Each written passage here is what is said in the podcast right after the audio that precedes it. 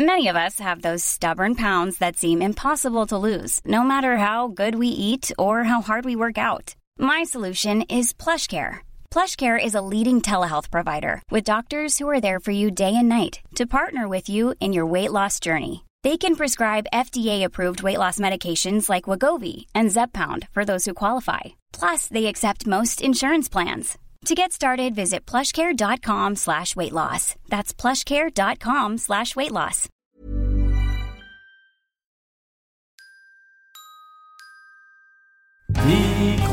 Microsoft.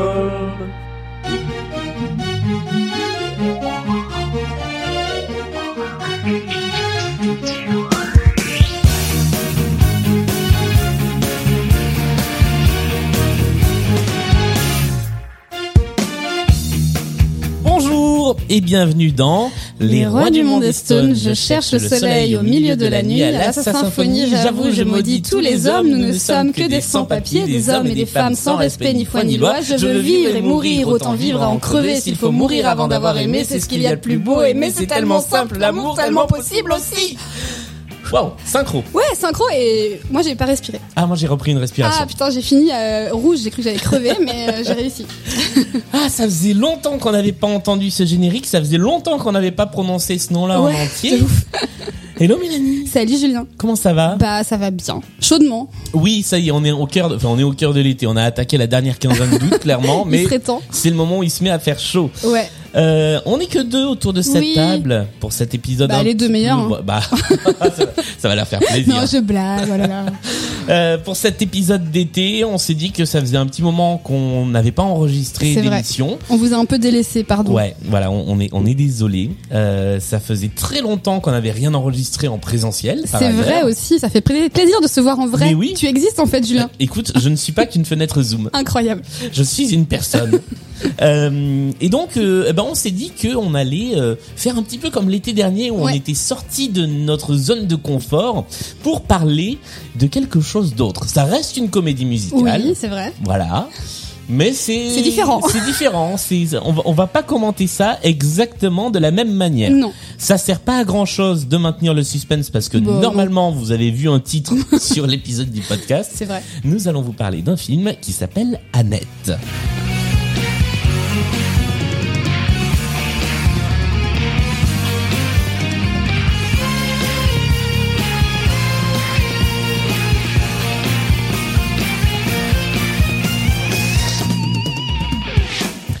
Et si vous n'êtes pas allé au cinéma en début d'été, si vous êtes passé à côté du festival de Cannes ou des bandes annonces ou que vous n'avez pas écouté la playlist France Inter de tout l'été parce que ça C'est passe en boucle, Ouais.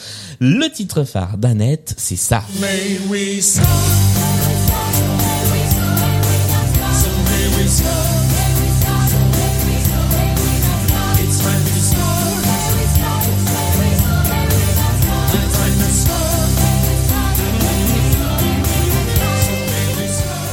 So may we start. euh, mais, sta- avec- mais startons, Julien. Mais startons. startons, allons-y. Euh, les Sparks qui sont à l'origine de, de ce morceau et en fait de ce film euh, réalisé par euh, Léos Carax, mais dont le scénario, l'origine, l'idée originale et la musique sont du groupe Sparks, Oui.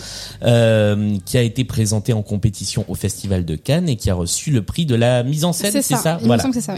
Il était pressenti pour avoir la, la Palme d'Or. Et finalement, euh, c'est un film avec une personne qui fait des choses avec du métal. Que j'ai Euh, pas vu moi. Enfin bon, c'est un autre sujet. Euh, on vous dit tout de suite, on va vous spoiler le film. Si Ouais. vous ne l'avez pas vu du tout, Et euh, si vous voulez le voir et si vous voulez pas, voilà. euh, voilà.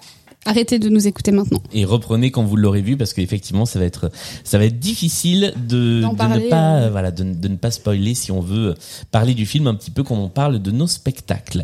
Est-ce qu'on commence par le résumé? Bah allez, allons-y. Allons-y et on fait on va quand même faire un petit big up avant de Virginie. commencer à Virginie, Absolument. à Amélie et à Ambre qui a, Absolument. qui a sorti euh, un disque. Oui, un petit, euh, un petit single là pour l'instant. Elle a un EP, je crois, en préparation. Exactement, elle a un EP en préparation, un premier single qui est sorti qui s'appelle Danse avec moi que nous vous invitons à aller écouter. Exactement. Euh, voici le moment du résumé. Il est venu le temps du résumé. Lu par Virginie. Mais en fait, c'est Mélanie.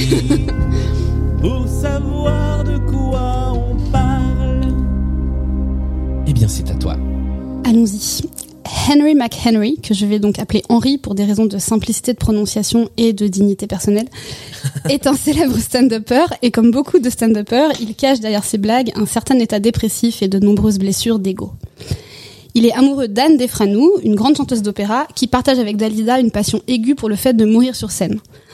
Ensemble, ils forment un couple très en vue dans le Los Angeles fantasmé des Sparks. Et ils sont à la fois très amoureux, ce qu'on sait parce que Henry chante énormément de chansons romantiques à l'entrejambe d'Anne, et très poursuivi par les paparazzis comme il se doit dans ce genre de situation. C'est bien dit. C'est bien- vrai, résumé. ouais. Ça a fait beaucoup parler d'ailleurs cette histoire de bon bref on y reviendra. Malheureusement Henri est un mec colérique et compliqué qui fume des clopes en mangeant des bananes et qui a quelques casseroles au cul, comme en témoignent six anciennes conquêtes parmi lesquelles pour son premier rôle de 3 secondes et demie au cinéma la chanteuse Angèle. Tout ça n'empêche pas Anne de le trouver beau comme un enfant et fort comme un homme, et donc de décider de lui en donner un d'enfant. J'abrège un peu parce que sinon, euh, je vais tout spoiler, mais en gros, l'enfant en question s'avère être Pinocchio et personne ne semble surpris. Anne continue à mettre de l'ordre dans, dans ses cheveux et du noir sur ses yeux, ce qui n'impressionne plus trop Henri, et le couple commence à battre de l'aile en même temps que sa carrière. En gros, tout fout le camp. Et comme tous les couples voués à l'échec, ils essayent de trouver des solutions pour recoller les morceaux. J'ai fait les gestes des guillemets en, en disant ça. C'est hyper radiophonique. Ouais, merci. Et je dois avouer que personnellement, j'aurais jamais pensé à partir sur un ba- bateau de pêche en pleine tempête pour ce genre de tentative. Bref, sans surprise, ça foire. Henri est bourré. Il tente un petit laissez-moi danser avec Anne que ça ne fait plus rire du tout. Anne glisse sur le pont et elle meurt, c'est ballot. Du coup, Henri se retrouve seul avec bébé Pinocchio qu'il décide de transformer en Jordi et de faire chanter partout pour gagner de l'oseille et se taper des meufs. Tout ce cirque nous emmène tout de même jusqu'au show de la mi-temps du Super Bowl où le bébé est parachuté sur scène par des drones. Je vous jure que c'est vrai, croyez-moi. J'abrège encore, mais ajoutez pêle-mêle à tout ce bazar un mec de Big Bang Theory, une scène d'accouchement chantée dont les paroles sont push, push, push, Ça aussi, c'est vrai. un meurtre, une sirène vengeresse moisie, une très jolie maison, une moto, la voix d'Adam Driver. Ah. Et la musique enivrante des Sparks. Et vous aurez une idée totalement imprécise mais très complète de ce qu'est Annette, un fouillis bizarre et beau dont personne ne sort indifférent, qu'on est détesté ou qu'on soit subjugué. Eh bien, on va avoir du boulot. Merci pour ce résumé. Avec plaisir. Euh, petite question qu'on pose d'habitude. Qu'est-ce que tu... Alors, on va pas dire qu'est-ce que tu connaissais du film parce que finalement euh, c'est l'œuvre qu'on voit la plus proche de sa sortie depuis les débuts de ce, Exactement. de ce podcast. Mais qu'est-ce que tu en attendais et qu'est-ce que tu en as pensé au final?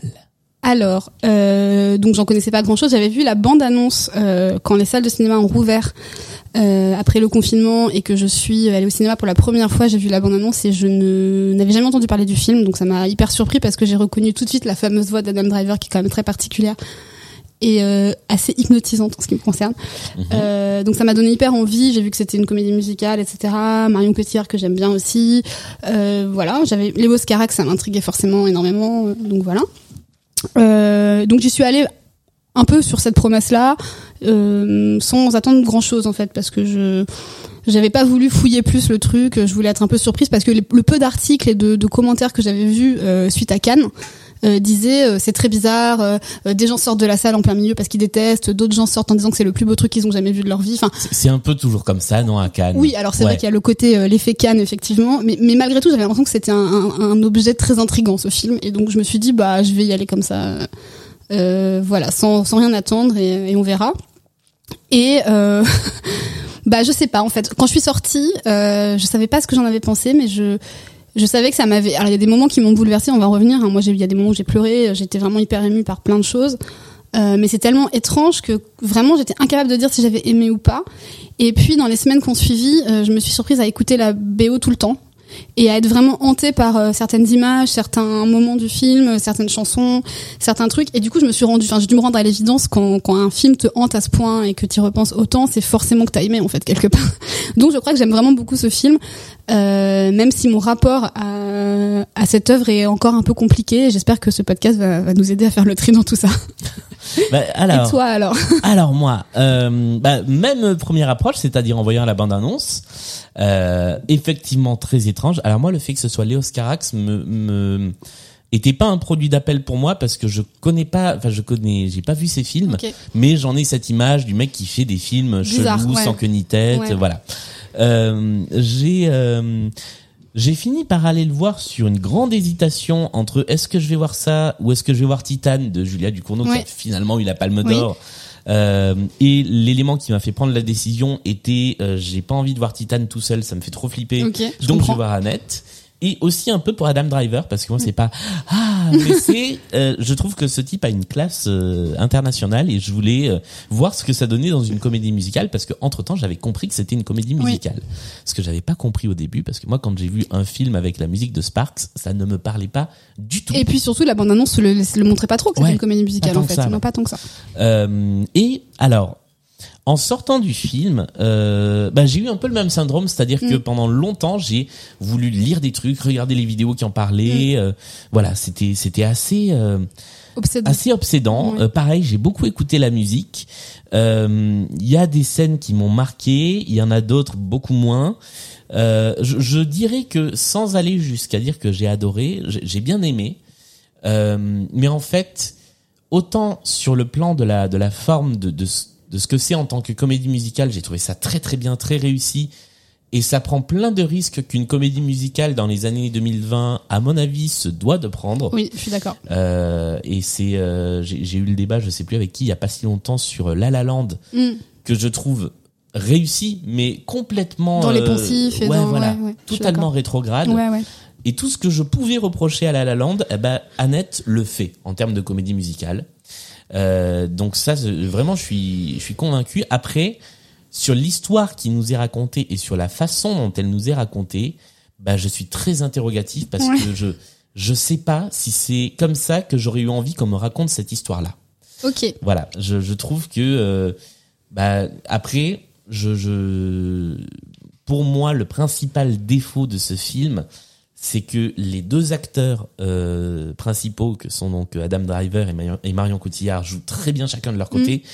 Ensemble, je trouve que ça fonctionne pas. Ah bon, Ouais. moi, moi, je trouve que si. Et du coup, le, Ah, le- bah, l'histoire autour de leur couple Elle t'a pas touché du m'a coup. pas touché. Ouais, je comprends. Et ce qui m'a touché, c'est la relation entre euh, bah, le père et Annette, Ouais. mais qui n'arrive que très très Oui. tard dans le film. Mm.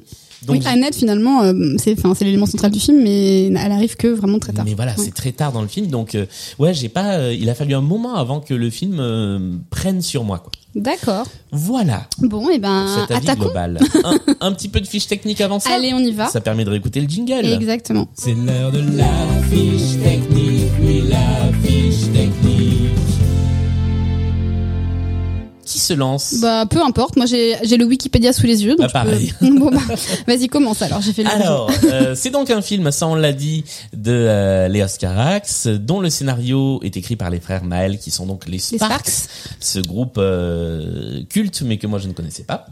Euh, les décors sont de Florian Sanson, les costumes de Pascaline Chavannes et de Ursula Paredes Chotto. euh, on va pas faire tout, euh, tout, mais on peut dire que c'est coproduit par Adam Driver Oui. quand même. Euh, et au casting, nous avons, alors c'est un casting assez minimaliste. Oui, il y a très peu de personnages. Voilà, si on si on veut donner en fait les les quatre personnages principaux, on a euh, Adam Driver dans le rôle de Henry McHenry, Henri. Henry, voilà. Euh, Marion Cotillard dans le rôle de Anne Defranou, Hmm.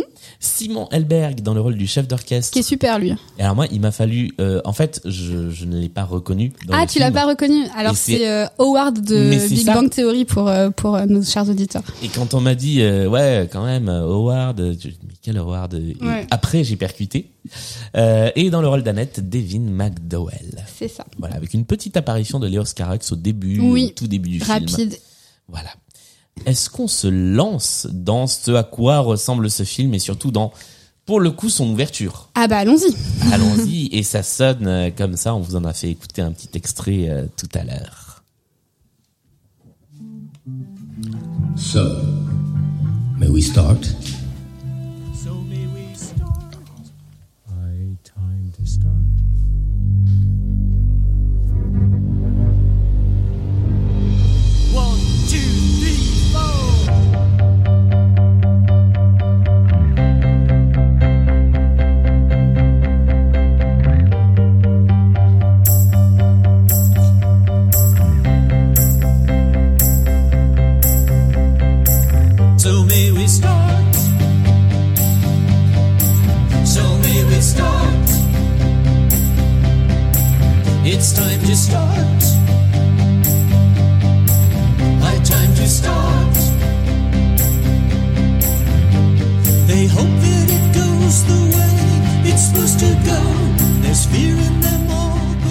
Va pas l'écouter en entier, mais on pourrait tellement Julien, elle est il bien. adore cette chanson. Ah mais franchement, alors voilà, si vous avez comment dire, si vous avez les moyens de vous payer une séance de ciné, si vous avez une carte UGC, une carte Gaumont, j'aurais envie de vous dire allez voir Annette parce que rien que pour ces trois premières minutes de film, Ouais, ça vrai. vaut le coup. Alors moi, je- oui, enfin, ouais, je suis d'accord. Il y a d'autres choses qui valent le coup, on va y revenir après, plein- mais, y a- il y a mais plein oui, d'autres Non, choses, non, non, mais- mais c'est vrai que cette ouverture est, est géniale. C'est au sens propre une ouverture, c'est-à-dire qu'on n'est pas encore dans le film, Dans l'histoire. Ouais, C'est une sorte de super générique puisque ça commence dans un studio de musique Exactement. avec les Sparks, Ouais. avec Léo Scarax derrière la console. c'est ça, qui donne le départ en fait. C'est ça. Et on, on lui dit, euh, bah, on y va maintenant. Il dit, allez, on y va. Et donc, euh, on retrouve tous les acteurs euh, dans leur costume de, de ville. Oui, puisque ils sont euh, pas dans leur personnage. même pas coiffé Oui, comme, voilà. comme dans le film. Exactement. Et donc, ils sont là. Il y a Adam Driver, Marion Cotillard, Simon Helberg et euh, tous les autres euh, figurants, etc. Et ils marchent dans la rue en chantant cette chanson, mais Ouais. We Start. Et ils se préparent, en fait, en enfilant les costumes de leurs personnages à, euh, du coup, rentrer dans l'histoire et rentrer euh, bah, dans leur rôle comme si, en fait, ils étaient en train d'entrer sur scène. C'est exactement ça. Et j'ai trouvé ça absolument génial parce que c'est bien filmé. Ouais. C'est rythmé. Cette première chanson, c'est quand même une des plus punchy de, de tout le film. Et, euh, et j'ai trouvé ça absolument dingue. Je suis, alors pour le coup, je suis resté scotché Ouais, dans ouais, mon est fauteuil super, parce c'est que une ouais, super ouverture. Et je me demande, alors j'ai pas fait attention sur le moment, et là je suis en train de me demander si c'est pas un plan séquence, mais j'ai plus le. je crois que c'est un plan séquence. Alors encore plus Ouais. impressionnant du coup parce qu'il y a vraiment énormément de gens synchronisés dans ce truc et, euh, et c'est assez génial. Donc ils sortent du studio, ils marchent dans la rue et ils vont jusqu'à euh, euh, une voiture pour elle et une moto pour euh, lui et, euh, et en fait il y a la foule leur dit au revoir après genre bon bah bon bon spectacle Bon peu. spectacle. Ouais, c'est ça. Et c'est- Merde, allez, merde à tous. Allez voilà. Break a leg. Et on arrive sur l'action qui va commencer où l'on retrouve. Alors, euh, pour, pour vous le dire clairement, on a vu le film il y a un petit moment Ouais. déjà. Moi je l'ai vu quand il est sorti donc ça fait bien un mois et demi je pense un truc comme ça. Pareil. Donc l'ordre exact des séquences, on va pas le suivre. On va vous faire, on va, on va être moins, euh, moins terre à terre. Ouais, voilà, moins, euh, on va moins coller au, au conducteur du spectacle que, enfin, du film que quand on fait sur le spectacle. Et puis, euh, bah, on n'est pas les critiques du masque à la plume, donc Bah. autant sur les comédies musicales ça va, autant on va pas s'improviser critique de ciné non plus. Et puis on a cherché à le revoir. Moi j'ai cherché à le revoir et il est disponible nulle part. Donc euh, voilà. Alors si vous avez un instrument de type VPN qui Ah. vous permet d'accéder, euh, euh, voilà, sachez que le 20 août, il est aux États-Unis sur euh, Amazon Prime. Ouais. Voilà. Mais je pense qu'il va arriver sur Prime en France aussi euh, dans la foulée, non? Eh, je suis pas sûr parce que Ah la chronologie des médias Eh oui. fait que euh, ça risque de faire deux Ah. ou trois ans avant qu'on puisse euh, le voir sur sur Prime. On plonge dans l'univers de chacun de nos deux personnages et Allez. euh, je crois que c'est Henri qu'on voit Ouais. en premier. Voilà. C'est lui qu'on voit en premier. Donc lui, il est artiste de stand-up. C'est ça. Euh, c'est une star, hein. moi de ce que je comprends, c'est quelqu'un qui est, c'est un artiste qui est hyper, euh, c'est un genre de, de Gad Elmaleh quoi, Ouais, mais en plus en, En- plus en corrosif. plus punchy, en plus corrosif, en plus cynique. Ouais. Un, il a un humour euh, assez noir et assez, Une sorte de Gaspard Proust, mais qui marcherait, quoi. voilà. C'est méchant. Ouais, c'est hyper méchant, mais c'est pas j'adore Gaspard Proust. Bon, ça va alors. Euh, et donc on le retrouve en fait en train de se préparer pour son pour monter sur scène et on découvre un mec. Euh, bon alors c'est déjà c'est Adam Driver donc je vais pas passer l'émission à dire ça mais bon le mec il est à moitié à poil euh, en train de fumer des clopes et euh, bon bah c'est très joli à regarder. Et euh, et on voit un mec un peu nerveux quoi. C'est Bah, il s'entraîne à monter sur scène comme il s'entraîne à monter sur un ring de boxe. en fait. Exactement. Ouais. Il fume des clopes en mangeant des bananes, euh, en peignoir et en donnant des, des coups de poing dans l'air un peu et en se chauffant un peu comme si effectivement il allait au combat. Et il entre sur scène et il fait un numéro où en fait, euh, bah c'est vraiment, euh, ouais, il, il, il dit pas grand chose en fait. Il fait trois vannes, euh, Ouais. un peu d'humour noir. Pas hyper euh, drôle en plus, hein, pardon. C'était un peu gênant le moment stand-up euh, du Ouais. film. Moi au début j'étais là, pouh là là, s'il y a beaucoup de scènes comme ça, ça va être compliqué. Et c'est pas le plus gênant. non. Par Ah ailleurs, Ah non. Voilà, on, on y reviendra, mais c'est pas le moment Il y a le des plus trucs gênant. très gênants.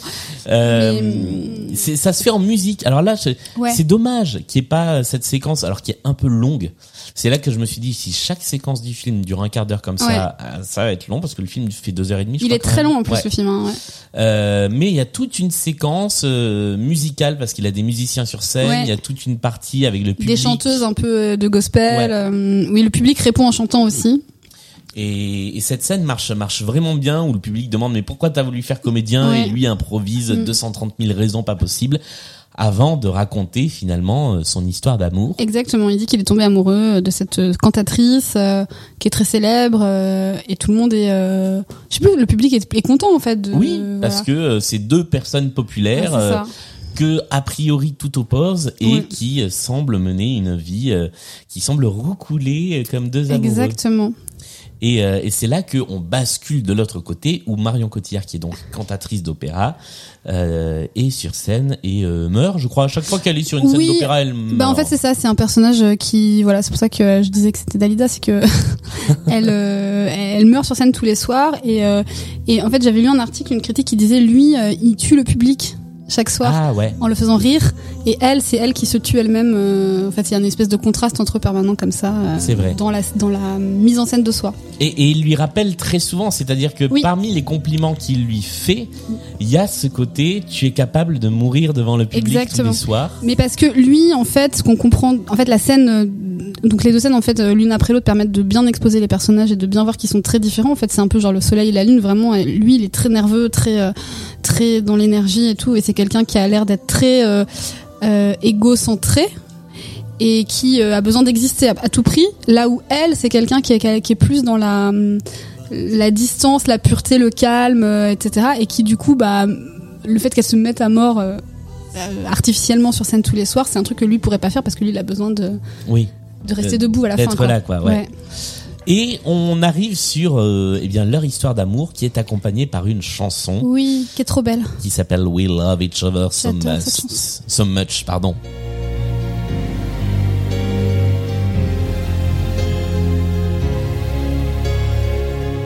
We love each other so much. We love each other so much.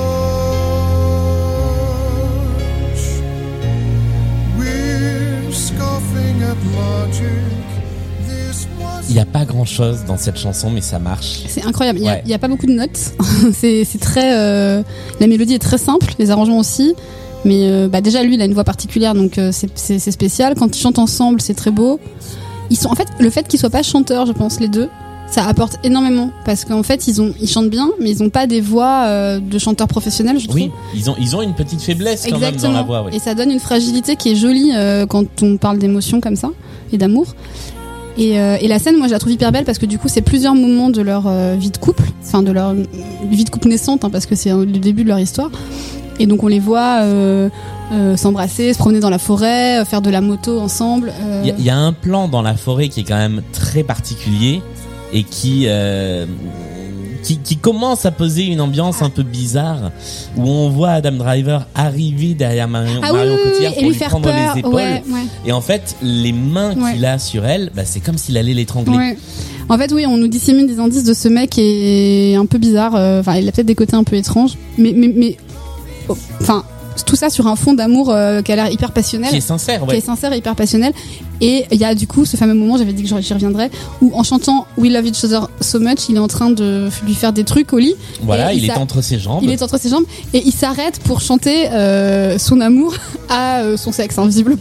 oui Et du coup, il y avait sur Twitter, ça a dé- déclenché quelques quelques quelques passions où les gens disaient, bah allez voir ce film, ne serait-ce que pour voir Adam Driver chanter en faisant un cuni, parce que vraiment, c'est quand même un moment incroyable. Et il le fait à plusieurs plusieurs fois dans le film, donc. euh, C'est alors pour le coup, moi, je, ça m'a, enfin, ça m'a fait sortir du truc. C'est-à-dire que euh, c'est dans ce genre de moment que tu te dis, ok, la comédie musicale, ça ne s'applique pas sur n'importe quel Mais type alors de c'est scène. drôle parce que moi pourtant j'avais lu les, les, les discussions sur Twitter, à- sur Twitter pardon, à ce sujet. Et donc je, je m'attendais, enfin j'att- j'attendais ce moment et ça m'a pas du tout dérangé parce que je cette scène par ailleurs m'a énormément touchée. Moi, je, moi, j'avais pas vu les discussions. ça m'a surpris comme ça. Je me suis dit, ok, très bien. Ah ouais, bah Euh, non. ouais. Et c'est- après moi je me suis dit ah mais c'était là le Cuny euh, chanté. j'ai j'ai raté. Donc voilà. Bon bref il s'aime il s'aime so much quoi. Il s'aime so much. Il y a, il y a juste un passage de la chanson sur lequel je voudrais revenir parce que euh, parce qu'il est très fort et que la chanson est douce la plupart du temps. Il y a un moment où on les retrouve en, en moto Sur la moto ouais. et où en fait la chanson prend une une autre dimension, il y a une modulation à ce moment-là, Oui. parce que quand même, je vais parler un petit peu de solfège. Moi j'aime bien quand il y a des modulations Voilà. en plus, et j'aime bien quand tu racontes de la théorie du solfège, donc vas-y. Et là, non, et franchement, c'est trois accords cette chanson, hein, mais c'est trois accords qui sont pas habituellement, euh, enfin c'est c'est pas une marche harmonique habituelle, et ça marche très bien. Et je trouve que le passage où ça module et où ça devient plus électro est très très beau. Je pense que ça arrive quelque part par dans là. pas longtemps là, ouais.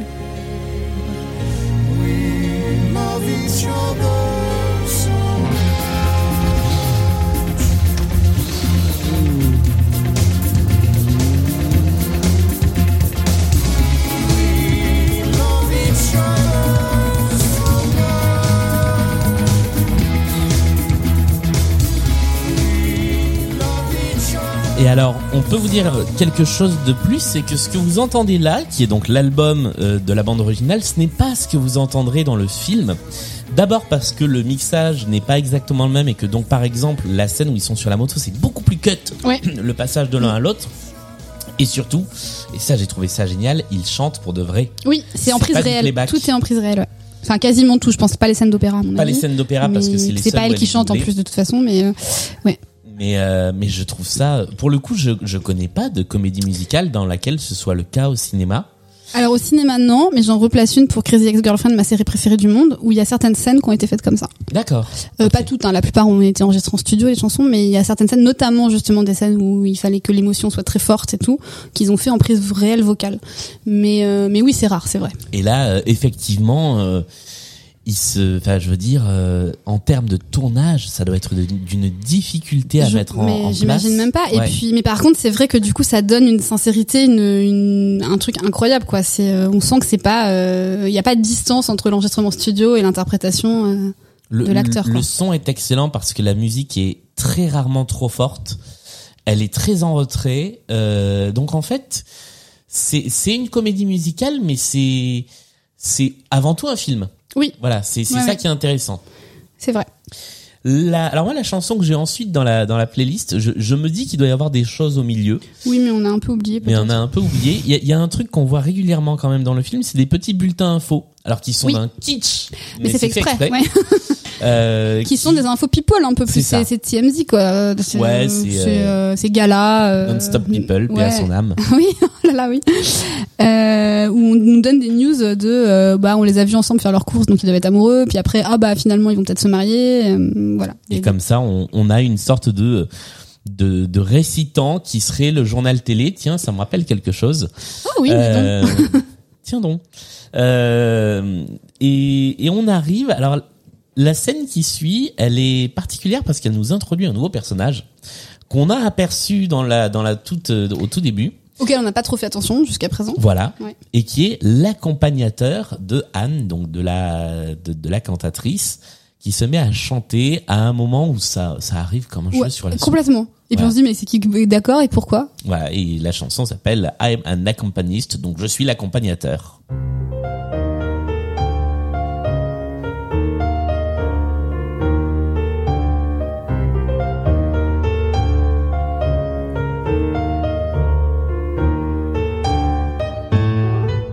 Accompanist. I'm an accompanist. I'm an accompanist for Anne, for Anne. Anne's the one with the genius, the grace. I'm the one with the technical expertise. Ah, the tease.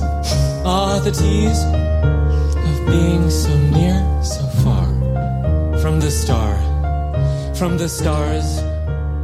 Et c'est le type de morceau où, quand je l'ai vu au début, je me suis dit, mais qu'est-ce que c'est que cet ovni en plein milieu Oui. du truc Et tu retombes sur tes pattes après. Ouais, déjà on comprend beaucoup mieux après. Ouais. Et surtout, finalement, le morceau il dure 1 minute 30, Oui. c'est une sorte d'intermède, et je me dis, mais en fait, voilà, c'est, encore une fois, en termes de prise de risque euh, musicale dans le film, je trouve que c'est vachement bien comme petite scène.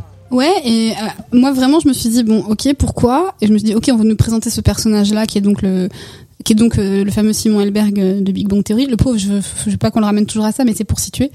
Euh, Qui, alors qui, qui ne ressemble plus du tout à Howard, Howard, de non, Big Bang. Theory et euh, qui enfin moi je, je trouve que dans ce film il, il développe un jeu Il est génial. il, est- il est il génial, ouais. J'espère qu'il va faire, j'espère qu'il va faire plein d'autres trucs après parce que vraiment il est super.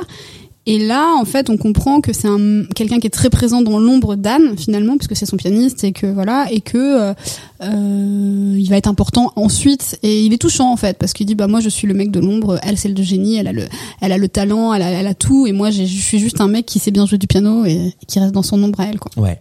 Et on l'entend chanter, Marion Cotillard. Ce n'est pas elle qui chante, c'est une chanteuse qui s'appelle Catherine Trottmann, qui n'a rien à voir avec, avec l'ex-ministre.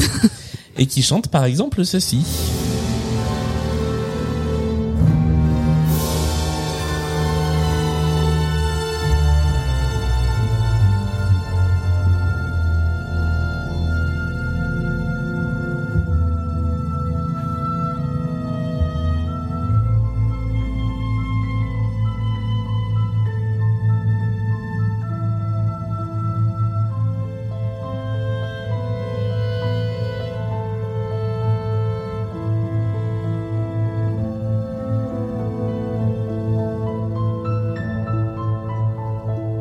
Avec le temps. Pardon.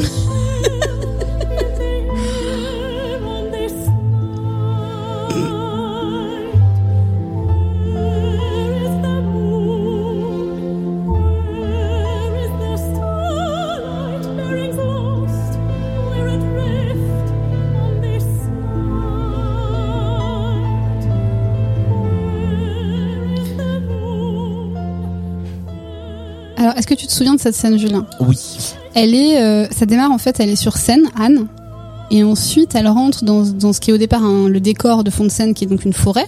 Mhm. Et en fait, il y a un espèce de glissement euh, où elle marche vraiment dans une vraie forêt après, et donc en fait, on sait plus vraiment si on est dans la réalité ou dans l'imagination du personnage. Et qu'est-ce qu'elle nous dit à ce moment-là? Elle nous dit qu'elle a peur. Elle dit I'm afraid, afraid of you. Et en fait, c'est le moment, je, si je me souviens bien, où le film, où dans le film, le, la relation entre les deux commence à changer un peu parce que lui, il devient un peu caractériel et un peu, euh, un peu plus euh, colérique. Il est un peu dark en fait par moment. C'est ça. Et elle, elle commence à dire, euh, il- je l'aime, mais des fois, il me fait un peu peur. Ouais. Voilà. Il y a ce- cette peur qui commence à, à apparaître, qui est instillée vraiment par petites touches. C'est ça qui est, qui est c'est très intéressant. progressif en fait. Et, euh, et effectivement, ce euh, ce moment du du film marque une ouais une. Je sais pas si c'est une rupture parce que ça arrive Non, mais c'est le point de départ un Ouais. peu, parce qu'avant c'était vraiment la lune de miel, euh, euh, tout allait bien, ils étaient très amoureux et tout, euh, machin. Et là, on sent que ben peut-être l'histoire est pas aussi idyllique qu'elle en a l'air. Il y a une façon de filmer les scènes d'opéra dans, dans ce film qui est très très belle, puisqu'en fait à chaque fois qu'on est sur scène, on est plus sur scène, on est dans un décor de cinéma. Oui, c'est vrai. Euh, et euh, finalement là, c'est comme si on était le public et que le, le cinéma était la scène. Mais c'est d'ailleurs, on l'a pas dit au tout début du film, on a une annonce euh, qui est faite euh, juste en voix off sur sur fond no- enfin, sur écran noir de Léos Carax qui dit euh, vous allez assister à une expérience, retenez votre souffle. Donc en fait, on nous met vraiment dans ce truc-là. Oui, c'est vrai. Et il y a un rapport qui est hyper intéressant, on n'en a pas encore parlé, entre le spectacle, Et la le réalité. vrai, ouais. la fiction, Ouais. le rêve. Euh, et moi, il y a plein de moments où je me suis demandé, pas que- encore, Ouais, mais, je, si sais- je sais de quoi vrai tu parles et je, je me, suis, me suis demandé aussi, je sais toujours pas. Mais effectivement, il y a tout est très très interconnecté entre le rêve, la réalité, la fiction, et, et- et notamment ce moment-là où on sait pas euh, si c'est le personnage qu'elle joue sur scène, si c'est elle-même, si c'est euh, son imagination, etc. Alors pour les gens qui nous écouteraient depuis les Vosges, euh, ouais, c'est très, précis. Alors là, je sais pas du tout où tu vas. Le- ce décor de, de scène qui s'ouvre sur une forêt, ça existe dans la vraie vie. Euh, Il y a un théâtre euh, qui est à Bussang dans les Vosges, Oh qui s'appelle le Théâtre du Peuple, qui est un théâtre tout en bois et dont le fond de scène s'ouvre réellement sur la forêt. Incroyable. Et, euh, et donc je me, je me suis demandé si euh, à tout hasard il s'était pas inspiré de ça. D'autant plus. Alors je pense que le film euh, remonte à beaucoup plus longtemps que ça, mais entre les avant le premier confinement, le palais de Tokyo. Euh, donc là, on passe du, des auditeurs vosgiens à nos auditeurs euh, parisiens. voilà. Euh, avait présenté une vidéo d'une artiste qui s'appelle Ulla von Brandenburg, Ok. Qui se passe dans ce théâtre. Il se passe exactement la même chose, c'est-à-dire qu'il y a des chanteurs sur scène Qui vont dans la forêt qui ensuite. vont dans la forêt ensuite. Moi, ça m'a rappelé une, une, repré- une représentation de la flûte enchantée que j'avais vue euh, à Bastille il y a, je sais pas, 3-4 ans. Ouais. Il y avait un décor comme ça avec du, de- du gazon. Et tout au fond, il y avait une forêt. Et pareil, ils allaient un peu dedans. Des fois, ils ressortaient. Donc, je sais plus qui était euh, ni le metteur en scène, ni le, au décor de cette représentation-là. Mais ça m'a fait, fait penser un petit peu à ça. Un certain Léos C de Paris. en tout cas, euh, en tout cas, voilà, je me, je me suis demandé si c'était pas inspiré euh, du, du théâtre du. C'est possible, c'est possible. Peut-être qu'il est euh, vosgien, hein, Léos Carax. Peut-être.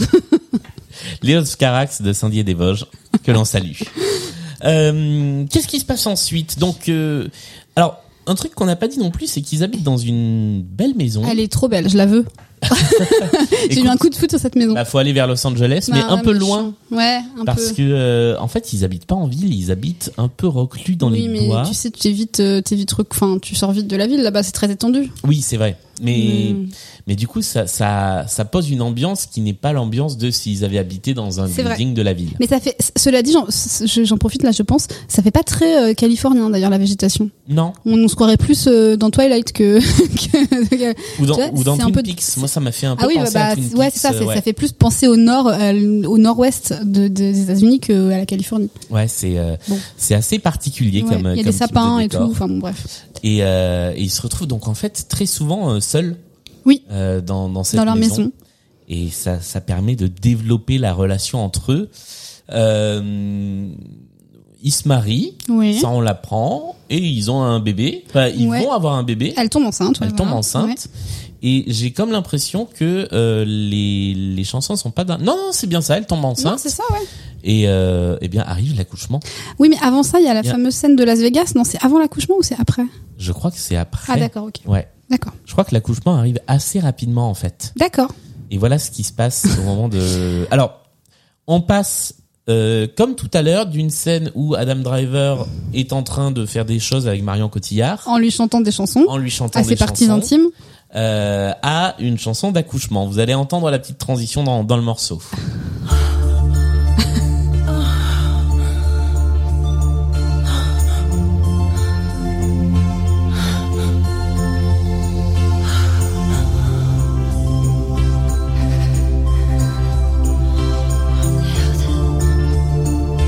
Elle a du merde. Elle a dit merde.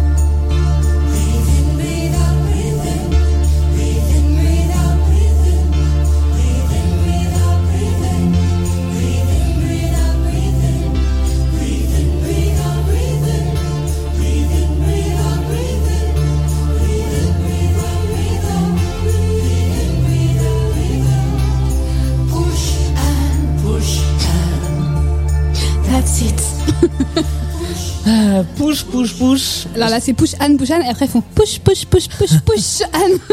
Voilà, une chanson d'accouchement en comédie musicale. Je suis pas sûr que ça se soit beaucoup fait. Je, non, je crois Non. pas. Non, non, même dans Autant n'importe le vent, ils l'ont pas fait. Non, ils ont pas, ils, Ils ont ils- ils ont pas poussé le, le truc jusque là. Euh, moi, ça m'a bien plu qu'après beaucoup de chansons qui sont des solos ou des duos, euh, parce que là, on n'a pas, comme je vous disais, on n'a on pas toutes les chansons dans, dans la bande originale. On Non. revient sur des chansons un peu chorales. Et à chaque Parce que oui, fois, parce que là, il y a toute l'équipe des sages-femmes et de et du euh, César, Cédar Sinai, là, je sais pas quoi, l'hôpital où accouchent les stars là. Ils sont tous là, les médecins, euh, voilà. Et ils sont dans une salle de travail ronde Ouais. avec une ambiance lumineuse très particulière. Pour le coup, cette scène, elle est vraiment très très belle. Au niveau, oui, au niveau euh, photo, mise en scène, image et tout, c'est très très joli. Ouais. Ah, la chanson est bizarre quand même. hein. Elle est Moi- surprenante. Moi, ça m'a, j'ai un peu rigolé en fait. J'ai eu du mal à garder mon sérieux. Bah, moi, je me suis dit, il y a, il y a un truc qui est bien, c'est qu'en fait, tout, quasiment tout est chanté. Alors, Oui. on l'a pas dit, mais il y a pas, il y a quasiment pas de dialogue. Tout est chanté. Voilà. On a dit effectivement depuis les scènes de stand-up jusqu'à au dialogue, au, au moment de, de relations sexuelles, tout est chanté. Et donc, euh, bah, finalement, j'ai trouvé ça marrant que même ça soit chanté. Ouais, c'est vrai. Et euh, quand Annette arrive, Ouais. puisque c'est comme ça que s'appelle l'enfant, il chante, et c'est ce qu'on entend, She's Well. out of this world. Welcome to the world. Ce qui veut dire à la fois, bah, elle est, euh, elle, elle est sortie, elle est, elle est sortie, elle arrive dans ce monde, Dans ce et monde. out of this world, c'est aussi, elle est pas exactement, euh, elle est pas de ce monde, quoi. Oui, c'est ça. C'est vrai qu'il y a un double sens en anglais qu'on perd un peu, ou qui est un peu perdu à la traduction. Mais oui. Mais Et, et, et- euh, et pour cause, elle est pas de ce monde parce que bah elle, a- elle est un peu chelou, Annette. Alors, comment le dire? Euh, imaginez Chucky Qui aurait eu un enfant avec Pinocchio? qui aurait eu un enfant avec Pinocchio. Et bah c'est Annette. Voilà. Voilà, c'est une marionnette, c'est un pantin Ouais. euh, qui. euh, et moi je me suis dit en fait au début je me suis dit bon c'est que pour la chanson parce que l'atmosphère est un peu bizarre et quand après j'ai vu que Adam Driver portait ce petit pantin dans Mm. ses bras je me suis dit ah ça va être Alors, dur. tu le savais pas toi en fait. Non. Moi je savais. En fait, je, m'étais pas fait spoiler grand chose du film, mais ça je le savais parce que j'avais lu un article qui disait euh, ils ont un enfant et en fait c'est une marionnette. Euh, donc j'étais préparée. Je savais pas très bien pourquoi et ce à quoi ça allait ressembler et quel allait être le, le point, mais je savais que c'était ça. Donc ça m'a pas surprise. Après c'est vrai que c'est quand même très étrange. C'est alors pour le coup ça place autant jusque là ça plaçait le film dans une atmosphère Mm. un petit peu étrange. Mm. Là ça on change d'univers quoi. Ah oui, là, on est dans un truc euh, un peu absurde, un peu décalé. euh, on sent qu'on est, alors, on sent qu'on essaie de nous dire un truc avec cette marionnette, mais il n'est pas évident tout de suite. On comprend peut-être un peu plus tard, mais bon, là, c'est vrai qu'on comprend pas très bien où ils veulent en venir. euh, c'est un peu dérangeant, mais je pense que c'est fait exprès. Euh, Et ça, par contre, ça ne choque que les spectateurs. ah bah oui, parce que pour eux tout est normal. Voilà, Ouais, pour eux, tout est normal. Ouais, ouais. Bon, alors on, on revient un peu à ce que tu disais tout à l'heure sur où est la frontière entre la réalité ou ce que ce dont rêvent les personnages ou ce qu'ils voient ou leur façon de voir les choses, etc. Parce que en fait, est-ce que ce- cet enfant est vraiment une marionnette ou est-ce que c'est eux qui le voient comme ça ou est-ce que eux la voient normale mais c'est nous spectateurs qui la voyons comme ça parce qu'on essaye de nous dire quelque chose? On sait pas en fait, on n'a pas cette réponse.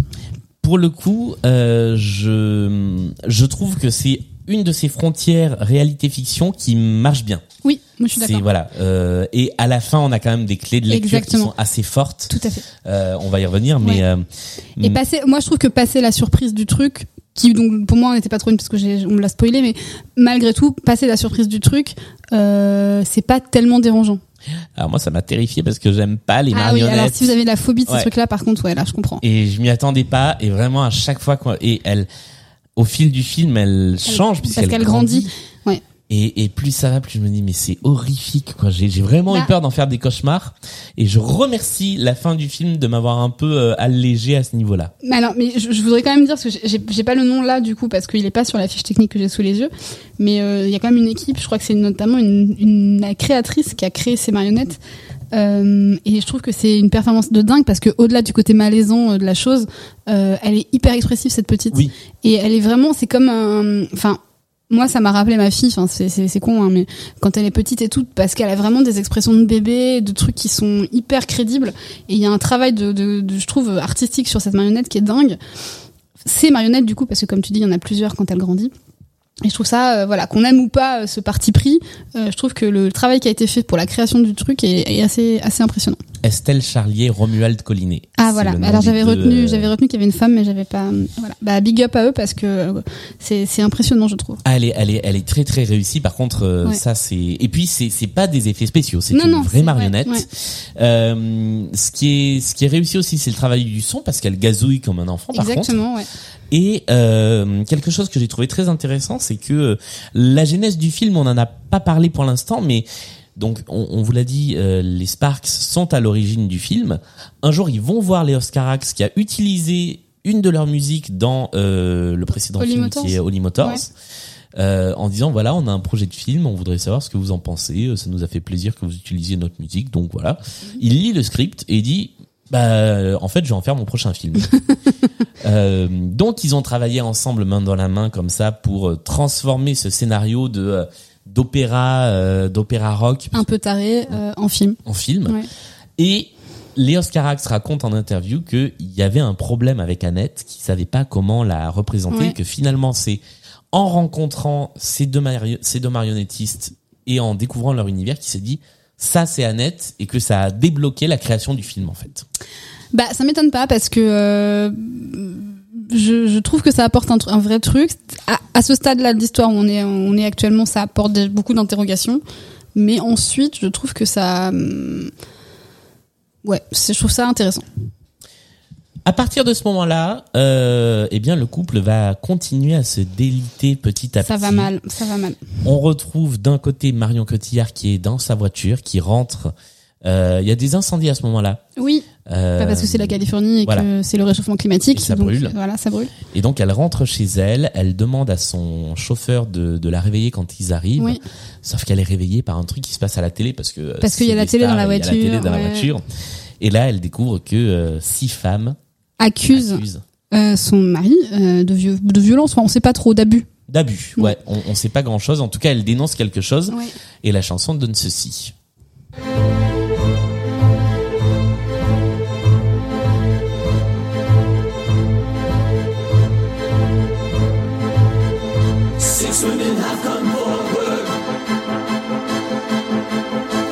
Each with a similar story.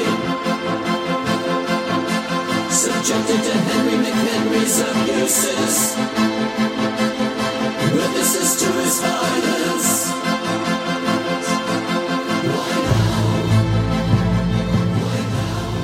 Alors, cette scène, elle est puissante. Ouais.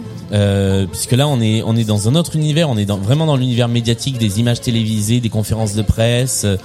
Oui, parce que donc les six accusatrices font une conférence de presse en Voilà. fait, et elles s'adressent aux journalistes en leur disant voilà, nous on a vécu euh, chacune une histoire similaire avec lui, euh, et on va vous la raconter. Et, euh, et elles disent d'ailleurs, euh, on raconte pas ça pour nous, on raconte ça pour Pour Anne. pour Anne, Pour la prévenir voilà. et qu'elle fasse attention. Parmi les six se cache quelqu'un qu'on connaît, Vite fait, voilà, viteuf. de- Angèle. Ouais, alors qui apparaît. euh, Alors moi ça m'a fait rire parce que euh, elle a quand même monté les marches à Cannes parce que du coup le film était présenté non, non seulement en compétition mais en ouverture c'était le film d'ouverture de la cérémonie Ouais. enfin, de la cérémonie d'ouverture et euh, donc elle a monté les marches et tous les gens enfin beaucoup de journalistes disaient ah le premier rôle au cinéma d'Angèle alors pardon mais elle, elle chante 4 secondes dans une chanson chorale à six voix et, Et- on la voit Ah mais vraiment euh, quasiment pas quoi. on l'aperçoit. Ouais. C'est-à-dire que euh, moi, il m'a fallu un moment avant de me dire, c'est elle, c'est Ouais, pas elle, ça. parce que je, je savais pas, j'avais j'avais loupé ce truc-là aussi. Ah ok. Euh, et donc en fait, je vois cette personne qui ressemble vaguement à Angèle, je me dis, on dirait quand même bien elle, mais Ouais. il l'aurait pas fait venir pour six Bah, c'est secondes ça qui est étonnant en fait. Pourquoi elle a fait ça Je sais pas Je trop. sais pas. Elle voulait voir. ah non, mais j'allais dire, elle voulait voir Adam Driver, mais même pas parce qu'ils ont pas tourné ensemble. Ah non. Bah, après, Léos Carax qui te propose Oui, un rôle oui, oui. chantant dans un film, Ouais, ouais. tu dis pas non. Mais elle pense. chante même pas une phrase. Ah oui, non, chante. euh, Voilà, c'est tout. C'était bien, bravo. Merci. Je suis forte en imitation. Et c'est là que, ça c'est une des scènes où je me dis, Exactement. est-ce que c'est un rêve ou pas? Je suis d'accord parce qu'en fait, ce qu'on n'a pas dit, enfin si tu as dit qu'elle avait demandé à son chauffeur de la réveiller, en fait, elle dort dans la voiture et on ne sait pas si elle est réveillée vraiment parce qu'elle entend ça à la radio, à la télé, ou si c'est donc elle le rêve pendant qu'elle dort en fait. On ne sait pas du tout si c'est la réalité ou pas. Parce que on, on la voit réveillée par ce truc-là, mais on la voit se re-réveiller Voilà. après. Donc on ne sait pas s'il y a eu vraiment six femmes qui l'accusent ou si elle-même elle rêve de ça. Ce qu'on pourrait comprendre, puisque comme on l'a dit tout à l'heure, on commence à sentir qu'il y a des petits accès de colère et peut-être de violence chez ce mec, et que donc peut-être elle sent que son mari est peut-être un peu dangereux. Ouais. Et en même temps, tu vois, euh, quand je voyais le film, je me disais, euh, c'est quand même relou de pas savoir. Et là, finalement, le message ouais. il est le même, c'est-à-dire Oui, qu'elle en a peur. Voilà. Elle a- en fait, voilà ça. pas, le vrai ouais. message, c'est que euh, il, il lui fait peur et qui et puis elle a plutôt raison du coup. Mais mais voilà, ouais. Il y a un climat de peur qui s'installe. Pendant ce temps-là, Adam Driver, euh, nommé Henry McHenry, Henry quoi, Henri. euh, va faire son show à Las Vegas. Ouais. Et alors là arrive la scène la plus malaisante Elle est bizarre cette scène. du film. Ouais.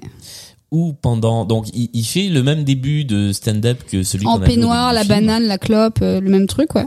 Sauf que là, il se met à raconter Qu'il a tué sa femme. qu'il a tué sa femme Ouais. en lui faisant des chatouilles. Oui.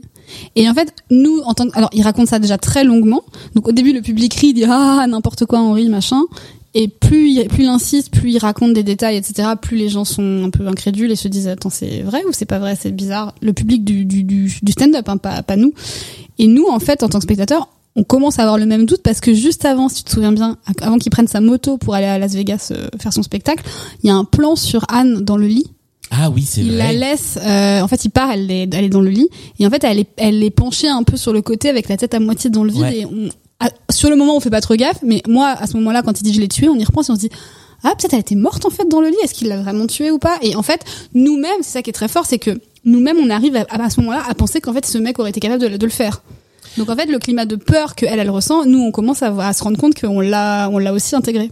C'est c'est ça que j'ai trouvé trouvé très fort, c'est que et encore une fois, on est sur cette limite entre le, la fiction et la réalité, Ouais. c'est-à-dire que comme la gestion du temps dans le film, elle est quand même toute relative, c'est-à-dire qu'il y a des choses qui vont très vite ils se marient, ils ont un enfant en Oui, rien de temps, ouais. on la, on la voit pas enceinte, il y a beaucoup d'ellipses.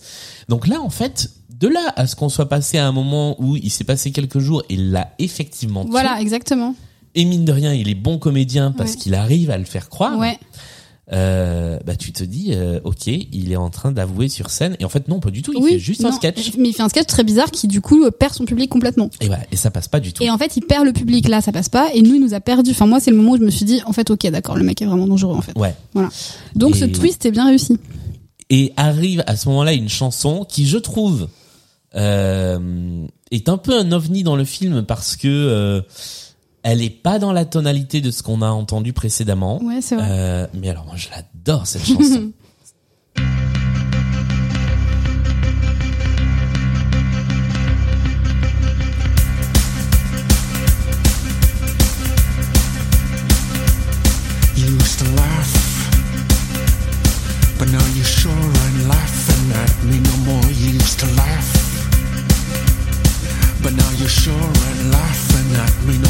What's your problem?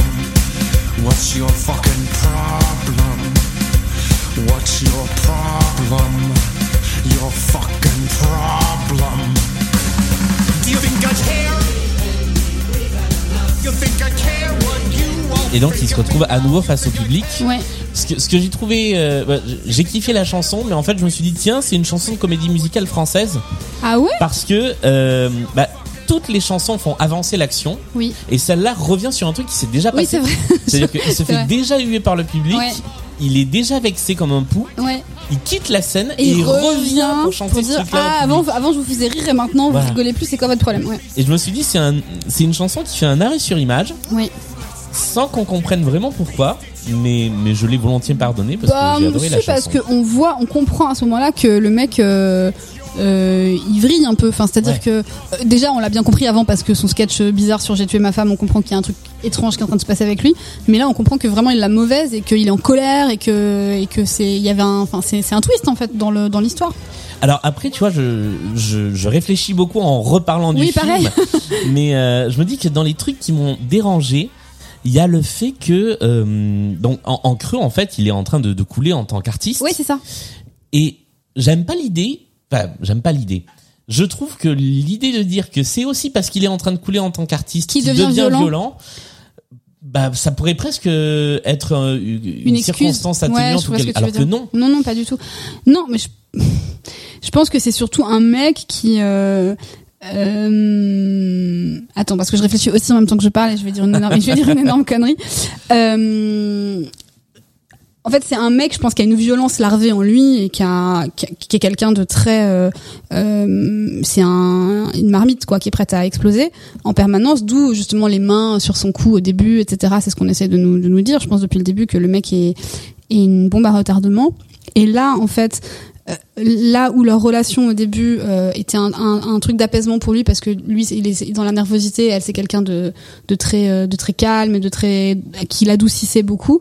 Là elle en fait elle est au, au summum de sa carrière elle explose etc et lui en fait il est en train d'un peu de couler artistiquement comme tu dis et de de perdre son public. Et en fait leur relation devient un, quelque chose qui l'empêche de briller lui. Et en fait Oui. je pense que c'est Ouais. un mec qui a besoin de briller. Et, euh, et voilà. Et donc en fait c'est la c'est sa vraie nature qui ressort parce que euh, tout son environnement le pousse à ça mais c'est pas à cause de son environnement c'est juste que c'est un truc qu'il arrivait peut-être à canaliser qu'il arrive plus à canaliser parce que euh, il est plus le, le premier personnage de l'histoire Oui, et c'est et en fait ça devient effectivement tout. ouais c'est ça Ouais. Et, et à ce moment-là, les news nous disent effectivement que Anne fait une tournée triomphale Exactement. et que lui, il annule toutes ses dates ça. parce que euh, ça marche plus du tout. et ouais et du coup ouais, il passe après elle quoi Et il se retrouve à la délaisser un petit peu puisque euh, pendant ce temps-là, elle s'occupe d'Annette toute seule à la maison. Annette qui a un petit peu grandi, qui marche qui marche. Et là, ça m'a encore plus fait flipper ce poupon qui Le marche poupon. tout seul. Ah là là. ouais j'avoue c'est bizarre quand elle rentre là dans la Ouais. dans la pièce c'est étrange ouais. Mm. Et euh, et elle lui chante une, une sorte de petite euh, de petite berceuse, mais qui en fait raconte son sa histoire vie à elle elle, en fait ouais euh, qui est moi le moment où j'ai un peu décroché. c'était un peu chiant ce Ouais, moment-là voilà. ouais je suis d'accord On, on peut l'écouter quelques secondes, mais euh, voilà, ça, ça permet d'entendre la voix chantée de Marion Cotillard. There was a girl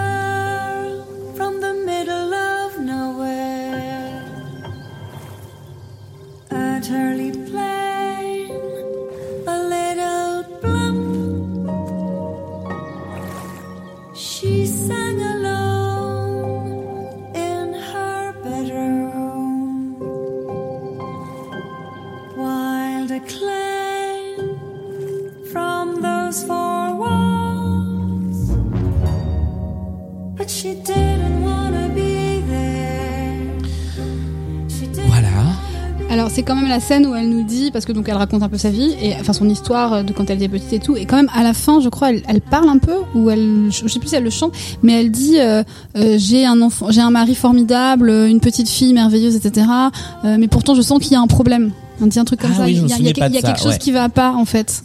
Et on, du coup c'est le moment où elle aussi elle prend conscience que tout n'est pas si rose au pays des stars. Tu vois? Et puis, euh, est-ce que c'est directement le moment où euh, il décide de faire une petite croisière pour Bah, je crois qu'on l'a, on l'apprend justement là par euh, les news people, là, le petit Ah, voilà, journal qui ça. dit euh, euh, le couple est en crise, le couple Henri Anne est en crise et ils partent en croisière sur leur yacht pour euh, essayer de recoller les morceaux. Sauf que le yacht, pardon, mais on dirait le bateau du commandant Cousteau. Bah c'est ça. Enfin, c'est pas, moi c'est pas ma vision ouais. du yacht. Après c'est peut-être un super beau voilier et tout, mais comme c'est la nuit, on voit pas bien, mais je sais pas. J'y connais rien en bateau, pardon. Et alors là, moi, c'est les 20 minutes du film qui sont censées être les plus fortes et où j'ai le plus décroché Ah bon? de ce qui nous était raconté. Ah non, bah pas moi, Ouais. pas du tout moi.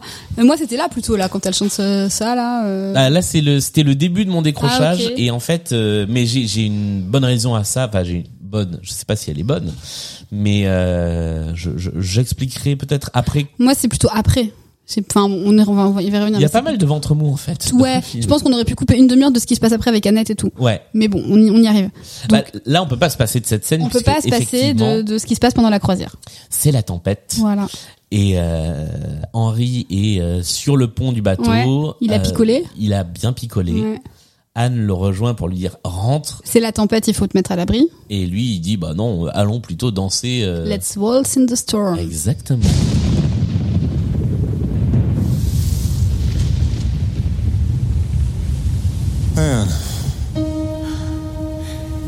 Are you drunk, Henry?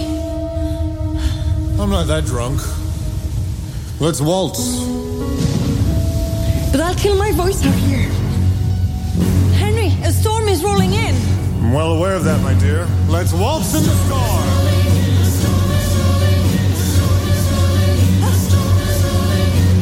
Henry, you're drunk. Henry, you're drunk. I'm not that drunk. I'm not that drunk. Hey, where's Annette? Where did she go? Annette's asleep. She's safe below. Henry, you're not the man I know. I'm not that drunk. I'm not that drunk. I'm not that drunk. I'm not that drunk. Henry, you're not the man I know. Alors, We'll catch pour le coup, death in this rain. il y a un truc qui est, que je trouve qui est particulièrement euh, audible dans cette chanson-là, c'est que presque plus qu'une comédie musicale, c'est un opéra. Avec beaucoup de reprises de mêmes Oui, mots oui, qui vrai. sont beaucoup dits. vrai. Mais moi, je la trouve hyper bien cette chanson. Bah la chanson est bien. Et moi, il y a un truc qui m'a donc posé problème, c'est que c'est tellement onirique Ouais. euh, que voilà, bon, ce qui se passe, c'est Oui. que bah, l'histoire. continue à danser et donc il l'a fait passer par-dessus bord. Ouais, elle glisse et elle Voilà. tombe par-dessus bord, ouais. Parce Donc- que le bateau tangue dans tous les sens. Donc elle meurt. Exactement. Et euh, Annette la voit par le hublot Couler. couler. Ouais. C'est tellement irréel Ouais. qu'en fait, jusqu'à 20 minutes plus tard, parce Ouais. que ce qui se passe derrière, Je on va savais pas si c'était vrai, était Voilà, vraiment je me suis dit, Ouais. mais non, c'est- c'est c'est dans ses rêves. Il imagine Oui. qu'il la tue comme il a imaginé qu'il l'a Mm. tué sur scène. Et donc en fait, j'ai pris conscience que c'était vrai tellement plus tard que Ah la oui, scène, elle a eu très peu d'effet sur moi. Ouais, je comprends, je comprends ça. Moi, j'ai pas vu ça effectivement, mais je, je comprends que ce soit possible parce que comme on a eu plus plein de scènes avant où on, a- on s'est demandé si c'était du lard ou du cochon, euh, là, ça, ça peut clairement provoquer la même chose. Euh, bon, Euh, moi, je trouve que c'est euh, en fait, tout est un peu irréel dans cette scène. C'est vrai, le, le bateau, il fait pas très. Quand on nous dit ils partent sur leur yacht, comme je disais, ça, ça ressemble pas à un yacht de, de, de star. Euh, la tempête, ça fait vraiment. Ils sont partis en croisière au Groenland. Enfin, Ouais. quelle idée, tu vois Ils sont pas dans les Caraïbes. Hein. Pour vous donner une idée, euh, l'affiche du film, Oui. c'est cette scène-là. Exactement. Voilà. Et Ouais. c'est aussi lyrique que ça, C'est c'est-à-dire que les vagues leur passent dessus comme Ouais. euh, comme le grand tube de, de Hawaï. quoi. Ouais, ouais, exactement. Bon. Et là, c'est beau, là, ces chœurs, là. Mais c'est très opéra. Ah, alors, si on l'a pas suffisamment dit, mais la musique est absolument euh, Ah ouais, fantastique. Et donc là, c'est Henri qui dit de toute façon, euh, je, je pouvais, j'aurais rien pu faire pour la sauver. Il essaie de se convaincre qu'il n'est pas responsable. Voilà. Et euh, il se retrouve échoué sur une espèce d'île avec, Avec une Annette. lune surdimensionné. Donc là aussi, je me suis dit, mais ils sont en train de rêver Ouais. avec Annette. C'est vrai que c'est très onirique. Et avec Annette qui du coup est assise euh, sur la plage, euh, donc c'est toujours la marionnette d'Annette, hein, euh, qui regarde la lune, et lui qui est derrière, assis, enfin couché sur le sable et Seul sur le sable. dans l'eau. Pardon. Ouais. Euh, voilà. Bon, bah, et alors là, il se passe un truc quand Oui. ils sont sur la plage. Alors je sais plus dans quel ordre c'est. Si d'abord elle revient et. Je crois que d'abord elle revient. Alors du coup, elle, elle Anne, qui donc est morte noyée euh, peu de temps avant, euh, sort de l'eau euh, sous la forme d'un genre de sirène euh, poisson, de femme poisson. Ouais, de, de femmes elle a poissons des écailles, euh, elle, est, elle est assez crado, elle est à moitié décomposée. Enfin, c'est faut imaginer une sirène mais moisie. C'est la, la dame blanche de- du bord de mer. Ouais, voilà. Elle est pas très fraîche. Hein, a- c'est pas- du poisson du jour. hein. Donc elle sort de l'eau et elle dit, euh, elle va, elle voit avoir Henry qui dort à ce moment-là, je crois. Elle, Oui. c'est- elle- elle lui apparaît en rêve en fait, je pense. Ouais. Et elle lui dit, euh, je vais te hanter. Euh, tu entendras ma voix pour toujours à travers Annette. Et c'est effectivement ce qui se passe juste derrière. Alors là, on, on, on a la chanson qui est juste avant où il lui dit que euh, Il dit à Annette, je vais m'occuper de toi. voilà, je, suis un bon père. Ouais, je suis un super père. Bah Ta oui. mère est morte, ballot. Mais bon, t'inquiète, je suis là moi. Et d'ailleurs, il lui dit pas non plus. C'est pour ça que. si, il dit Your mother's gone. Ouais. Ah bon? Ah Ouais. bah pardon. Voilà. Si, si. Faible mémoire de ma part. Il dit Your mother's gone, but I'll take care of you. Ouais. Ah oui, c'est ça. Euh, et effectivement, on entend Annette chanter pour la première fois. qui du coup là je pense pour situer euh, c'est un enfant d'un an et demi à peu près et donc Oui, elle se met ça. à chanter euh, devant la lune euh, des airs d'opéra quoi et avec une voix cristalline Oui. effectivement assez impressionnante. On, on va on va peut-être avancer un peu dans la chanson Oui. pour l'entendre chanter. Non, alors ça c'est pas elle quand même. Non ça c'est justement c'est euh, Anne qui dit euh, I will euh, haunt you Henry donc Ouais. je vais te hanter pour le reste Ah de voilà, tes jours là. et là c'est Annette qui chante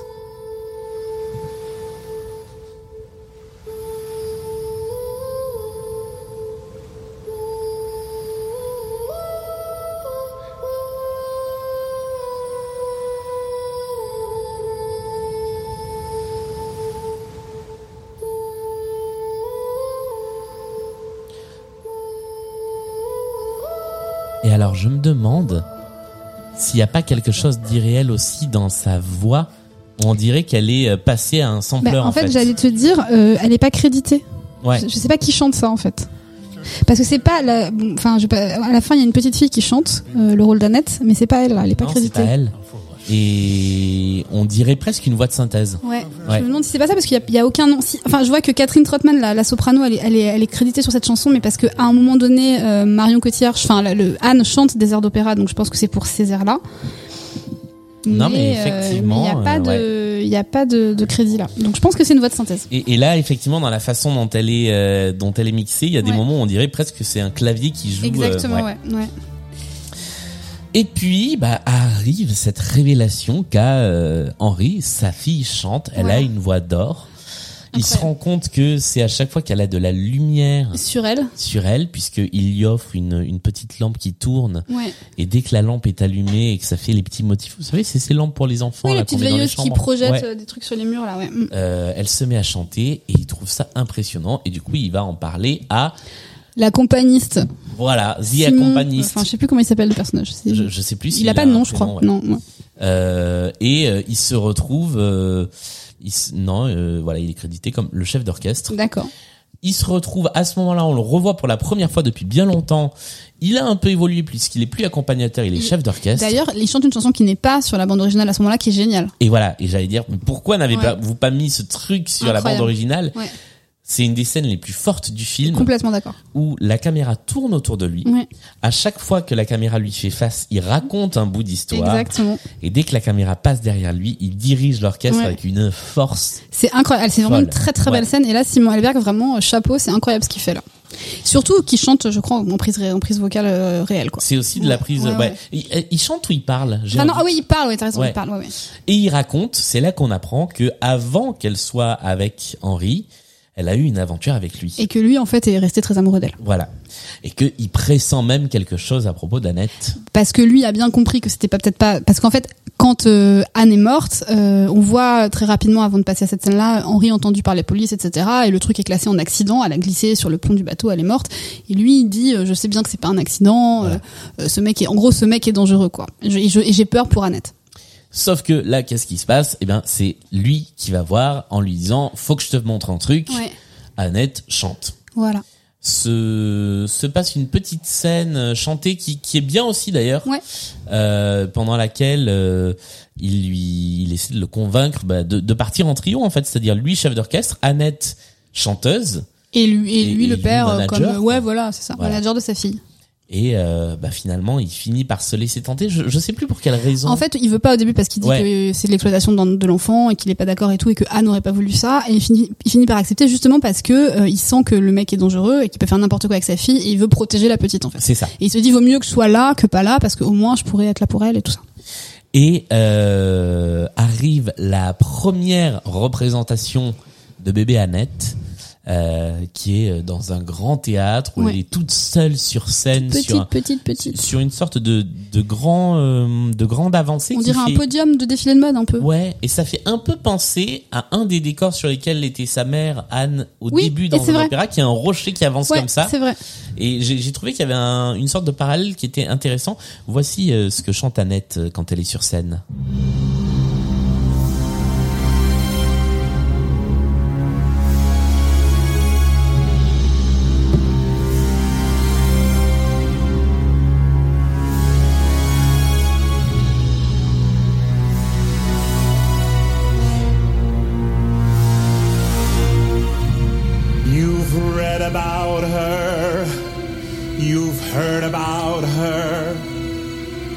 Nothing will have prepared you for what you're about to see.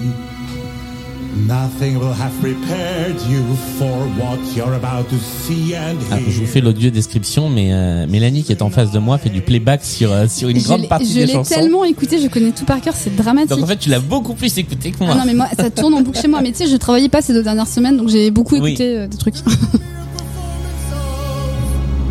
Baby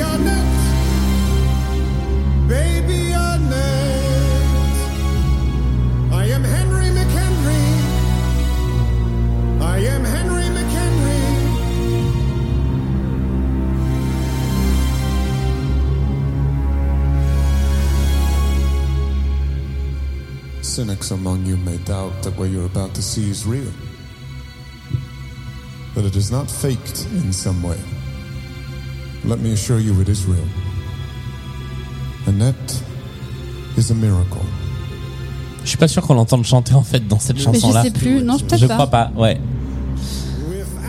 En tout cas, Bon, en tout cas, elle c'est un succès. Ouais, voilà. Le public est, euh, bah, c'est comme je disais tout à l'heure, c'est comme Jordi, quoi. Un bébé, Oui. un bébé qui chante, C'est génial. Les gens sont cons, donc, euh, waouh, un bébé qui chante, vas-y, j'y vais, c'est trop bien. Et qui chante de l'opéra. Oui, non, mais c'est ça. Elle chante parce qu'elle chante voilà. très bien, elle chante de l'opéra. Et euh, là, là, là, le côté complètement euh, opératique de, du film, je trouve, prend une dimension. euh, Il y, a plus de chansons pop depuis euh, depuis longtemps dans ah le oui, film. Ouais. Et vraiment, euh, on est euh, on est dans un opéra, quoi. ouais, complètement. Avec en plus très peu de personnages. Mm. Donc c'est c'est Ça marche. ouais, on, on a basculé un peu dans cette dimension.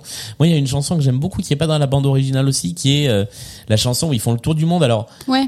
C'est assez impressionnant en termes de rythme parce que on se retrouve du coup dans une situation où on était sur des trucs très minimalistes et là il y a beaucoup de monde, il y a beaucoup de décors. Parce que du coup, Annette euh, part en tournée mondiale, voilà. c'est ça, en fait, avec son père et, et donc le, la- le chef d'orchestre. Et elle va jouer dans des stades et dans des, dans des immenses salles partout dans le monde. Et la chanson fait euh, Everybody Loves Annette. ouais, euh, c'est une chanson un peu légère que, que j'aime bien. Euh, et effectivement. Donc c'est Beyoncé, la gamine, quoi. Ouais, c'est ça. C'est vraiment la star. Elle fait, euh, il y a des messages dans toutes les langues Mm. euh, pour pour elle. Euh, on passe assez vite en fait là-dessus. On voit quand même que euh, dans toutes les scènes où on les voit dans les aéroports en train de courir euh, d'une ville à l'autre, etc., elle est toujours dans les bras de hum, la compagne, enfin le, Oui. le chef d'orchestre en fait. Ouais. Que c'est toujours lui qui s'occupe d'elle, etc. Et que son père, en gros, euh, il est là pour la thune, quoi. Mais la gamine, il s'en occupe pas beaucoup. Non, et que dès qu'il peut, Il va, euh, Il en hein, profite voilà, pour pour, aller aller, euh, en courir boîte. la gueuse. voilà, et ça donne une chanson.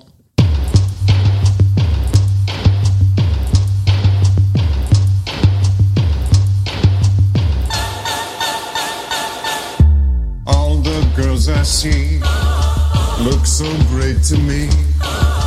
What amazes me is what they see in me. All the girls I see in France and Italy. J'ai l'impression d'être dans un jingle Canal Plus avec cette voix d'opéra. Oui, un peu. On dirait le cinéma de Canal. Alors sur euh, l'histoire, bon donc là, là, là, il, donc il va en boîte et il raconte qu'il se fait draguer par toutes les nanas parce que bon, il dit, il dit en fait euh, toutes les femmes euh, que je vois sont, sont super, mais par contre je me demande ce qu'elles me trouvent à moi. Et en fait ça, ça fait écho à un truc qu'il disait au début, tout début quand il parlait d'Anne, quand il a Ah fait oui, son sketch vrai. sur scène où il disait, euh, où il annonçait à son public qu'il était en couple avec elle. Il disait euh, bon bah ce que je lui trouve c'est évident parce que bah c'est Anne de Franou, elle est formidable, tout le monde l'aime et tout.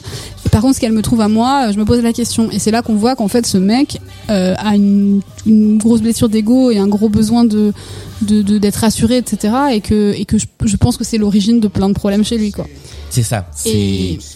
Il, est en fait, euh, il, a ce syndrome des gens qui euh, compensent un manque de confiance par un. un excès de Un orgueil, Ouais, démesuré, exact. ouais. exactement Voilà, c'était la minute psychologie de. De comptoir, vraiment. comptoir. Euh, Oh. bon bah voilà il se tape des filles tout ça Ouais. tout ça euh, voilà Ils ont plein de thunes. Ouais. On les retrouve à la maison où euh, il est. en- Non, c'est alors c'est à- dans une chambre d'hôtel ou à la maison? Non, je crois que c'est à la maison. non on voit à un moment donné euh, alors je l'appelle Simon parce que c'est le l'acteur s'appelle Simon mais je sais pas donc le chef d'orchestre avec Annette dans une chambre d'hôtel où ils font du piano et tout mais par contre après on se retrouve à la maison effectivement euh, là où ça part en cacahuète un peu Et là, euh, voilà, il se passe un truc qui n'aurait pas dû se passer. Le chef d'orchestre est en train d'apprendre à Annette une chanson qui fait We Love Each Other So Much. voilà exactement Il lui apprend la chanson de. Henri et Anne. Oui. Et, euh, et là, ça fait péter un câble à Henri. Et on découvre à ce moment-là qu'en fait, cette chanson dont Henri pensait que c'était leur chanson, bah, c'était l'autre qui l'avait composée Exactement. Quand, quand ils étaient ensemble et qu'il était amoureux d'elle. quand il était amoureux d'elle. Ouais. Donc ça le fait un peu vriller au point que il commence à douter effectivement que Annette soit bien sa, Sa fille, fille, à lui. ouais, et- Et l'autre entretient bien le doute parce que euh, bah il bah, parce qu'il aime cette gamine Voilà. en fait, il s'occupe Ouais. d'elle depuis longtemps et, euh, et puis il aimait sa mère, etc. Donc euh, et il veut la protéger. il veut la protéger, voilà. Eh ben ça va pas lui réussir Non, pas trop. puisque euh, il se fait violemment Ouais, euh, salement, hein. Ouais. il finit dans la piscine, mais avant il le, il le tabasse. Je sais plus comment il le tue. Bah il le tabasse euh, et puis il le pousse dans la piscine Ouais. qui est gelée. Ah, c'est ça, ouais. Et, et donc euh, l'autre dit euh, non non mais si tu me sors pas de là je vais mourir parce que c'est gelé c'est gelé c'est gelé. Il lui met la tête sous l'eau et il meurt. Ouais, c'est ça. Voilà. Une belle fin. Et Annette a tout vu. Et voilà, et Annette a tout vu et n'a rien dit. Ouais. Puisqu'elle ne en fait elle ne parle pas. Elle Annette. parle jamais, Annette, ouais. Euh, elle chante quand il y a de la lumière, sauf que là, du coup, la seule chose qu'elle va faire en réaction, c'est que elle pousse la lampe, La lampe et elle la casse. la lampe. Exact. Petite ellipse temporelle. Soudain. Alors il y avait quand même une Ouais. discussion, je crois, en filigrane quand même de l'engueulade. Donc l'engueulade est partie de effectivement cette relation qu'il avait avec Anne et tout ça, mais il disait quand même à Henri, il faut arrêter avec Annette parce que c'est trop, on lui en fait Ah trop, oui. on lui en fait trop faire. Euh, elle, elle en souffre, euh, on l'exploite cet enfant, etc. Et ça suffit, ça a assez duré. Maintenant il faut Ouais. arrêter, il faut la laisser vivre son enfance. Et donc il y a une opposition entre les deux sur euh, le père qui veut continuer parce que bah, ça lui rapporte quand même plein de thunes et plein de gonzesses, et euh, et euh, le chef d'orchestre qui qui veut protéger la petite. Et donc du coup, une fois le chef d'orchestre éliminé, ben, le père, il a plus tellement d'obstacles pour continuer à exploiter son enfant. Sauf que il comprend que ça craint un peu pour pour pour lui Bah oui, et que donc la prochaine performance de bébé Annette sera sa, sa dernière. dernière. Voilà. Pas n'importe quelle performance puisque c'est le show de mi-temps du Super Bowl et alors là aussi Alors on passe dans un truc. Comment décrire? Bah je sais. Bah alors imaginez, vous avez tous déjà vu des shows de mi-temps de Super Bowl. Donc déjà Ouais. c'est stade énorme, euh, ambiance festive euh, maximum, euh, très très gros événements, énorme budget, euh, beaucoup de gros sponsors, etc., etc. Des gens surexcités partout. Et donc Annette, Au milieu de ça, un monolithe Oui. de type 2001 l'Odyssée de l'espace qui trône au milieu du du stade, Du stade. mais vraiment hyper haut. Ouais. Et donc Annette doit chanter en haut de ce truc. Et comment arrive Annette en haut de ce monolithe Par drone. avec quatre drones qui la portent Imaginez Johnny euh, Johnny euh, Parc des Princes 93 mais bah avec des drones. Et surtout, c'est Chucky. Enfin, c'est vraiment, c'est, euh, c'est un pantin parachuté par des drones en haut d'un promontoire au milieu du Super Bowl. Avec une chorale d'enfants qui chante autour quand même, Exactement. c'est ça. Ouais. Dit Donc, comme ça, c'est flippant. C'est flippant, mais surtout c'est un peu ridicule. Enfin, Ouais. C'est-à-dire que moi, vraiment, c'est la scène où je me suis dit, oulala, d'accord, bon, je, je, je choisis d'adhérer parce que il faut, il faut aller jusqu'au bout du film, mais ça m'a sorti du truc complètement. Mais je pense que là, pour le coup, c'est fait exprès pour montrer la démesure que ça Et le, prend. le côté ridicule en fait de la chose aussi, mais euh, parce que lui, par contre, du coup, le père est dans la, la tour régie là, enfin, je sais pas comment ça s'appelle, Ouais. le, le truc. est un en peu- régie, ouais. il est en régie euh, avec vue sur le truc, et donc il fume clope sur clope parce qu'il est anxieux que sa fille chante au Super Bowl, et il est hyper sérieux avec le truc quoi. Ouais. Il y a pas de pas de problème. Et le problème, c'est qu'elle chante pas. Et non. Ils font un premier faux départ où ils chantent pas et donc là le, le mec de la voix off dit bon bah c'est un bébé, euh, soyez indulgents, allez on recommence. Toujours pas. Deuxième faux départ, elle rechante pas. Exactement. Troisième fois. Et quand elle ouvre la bouche, ce n'est pas pour chanter, c'est pour parler. Et elle dit Daddy kills people. Voilà. Mon papa tue des gens. Voilà. Et c'est la première fois qu'elle parle. Et c'est la première fois qu'elle parle. Et là, noir. Ouais. Et nouvelle ellipse temporelle. Exactement. Ça craint vraiment du cul pour euh, Adam Driver. Bah oui parce que du coup les gens se sont dit Hum, ah bon? Mais alors qu'est-ce qu'il a fait ce, ce mec? Et il est euh, bah il est en attente de son procès je crois. Il est, oui, c'est, il est emmené euh, par les flics, Ouais. euh, manif autour de lui, euh, Voilà. justice pour Anne, justice pour les autres aussi. Ouais. Et, euh, et il arrive en salle d'audience où il finit par. Alors, il y y a- il y a un moment où la, la juge, euh, lui, ou, ou la greffière, je sais plus, lui demande de dire, euh, de jurer qu'il va dire toute la vérité, rien que la vérité. Et il dit non parce que euh, si je vous dis la vérité, vous allez me mettre en prison. Ouais. Et euh, s'ensuit une chanson euh, qui moi m'a pas tant accroché que ça, euh, mais qui est euh, finalement le duo, euh, le, le duo qui n'aura plus lieu Exactement. entre lui et Marion Cotillard. Stepping back in time, I pull Anne aside. I'm so proud of you. I'm so proud of you. Stepping back in time, I pull Anne aside. I'm so happy for you. I'm so happy for you. I'd say, and what gives me the most joy is to watch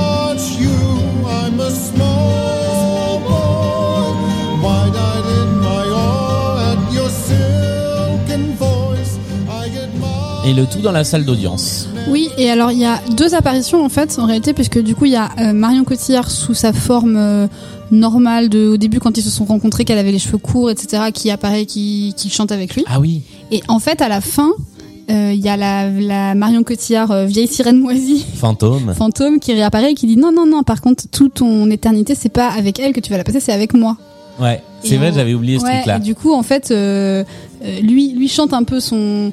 Il dit euh, je l'aimais, euh, j'étais un- comme un enfant quand je la regardais avec sa voix, sa voix merveilleuse et tout. Et elle dit ouais ouais, mais ça tu peux oublier mon gars parce que maintenant c'est c'est moi. C'est moi qui vais te Et je vais te hanter. hanter jusqu'au- jusqu'à l'éternité. Et il se retrouve en prison. Voilà. Et arrive la scène du, l'autre scène du film pour laquelle, pour moi, le film vaut le coup. Alors moi, pour moi, c'est la plus belle scène. du Voilà. Elle est incroyable. On arrive en prison, on arrive au parloir et euh, arrive bébé Annette qui est un pantin dans les bras d'un flic Ouais. Qui vient voir son père en qui vient prison. voir son père. Et on comprend qu'elle l'a pas vu depuis très longtemps. Oui, ça, alors j'ai pas réussi à comprendre combien de temps c'était. Elle a grandi pas mal. Ouais. Euh, je sais pas, elle a 5-6 ans, je pense. Et euh, mais on sait pas exactement quand il l'a vu la dernière fois, mais nous on l'avait laissé bébé Annette au Super Bowl, donc elle avait, je sais pas, 2-3 ans Oui, quoi. Donc ouais. il s'est bien passé un an ou deux, je pense. Et ils se font face. Et là, par un mouvement de caméra, le pantin est remplacé par une véritable petite fille. En chair et en os. Ouais. Ouais. Et le dialogue qui s'ensuit est un dialogue sur l'amour et sur le pardon, Ouais. qui est absolument poignant parce que bah, du coup la petite fille fait preuve d'une maturité dans ce qu'elle lui dit, dans, Mm. dans le côté bah, non en fait t'as pas le droit de m'aimer, Tu peux plus m'aimer en fait. Euh, tu peux plus elle, elle lui dit il te reste rien, et il dit je peux quand même t'aimer toi, et elle dit non. Ouais. Et, et voilà, et, et, et s'ensuit une chanson qui reprend en fait l'un des thèmes du, du film, je sais plus lequel, euh, et, et où il la met en garde contre euh, contre Les les abysses. dans lesquels lui il s'est laissé entraîner. Et ce duo qu'on va qu'on va écouter un petit peu, moi, Il je est incroyable, absolument vraiment, euh, euh, ouais. Et là euh, et, et là en fait tout tous mes doutes sur le film au moment où je m'étais dit oh, j'ai pas compris euh, Où ils veulent en Annette, venir. où ouais. ils veulent en venir. Mm. En fait, voilà, on comprend que ça n'a été qu'un pantin dans les mains de ses parents Exactement. et que c'est une fois que ses parents ont finalement payé le prix de ça, qu'elle peut Elle exister devient en tant exister que- en tant que- qu'elle-même. Ouais. Mm. Et ça donne ça. Annette, we don't have long.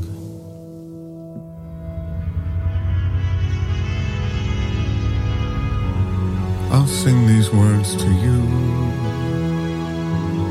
I hope they will ring true. They're not some magic chimes to cover up my crimes. Annette of this, I'm sure. Imagination's strong, and reason's song is weak and thin. We don't have long. I stood upon a place, a deep abyss below. Compelled to look, I tried to fight it off. God knows I tried this horrid urge to look below, but half horrified and half relieved, I cast my eyes toward the abyss, the dark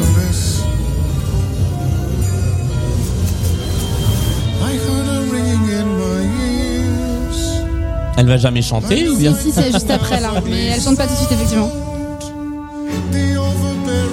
C'est là, bientôt là.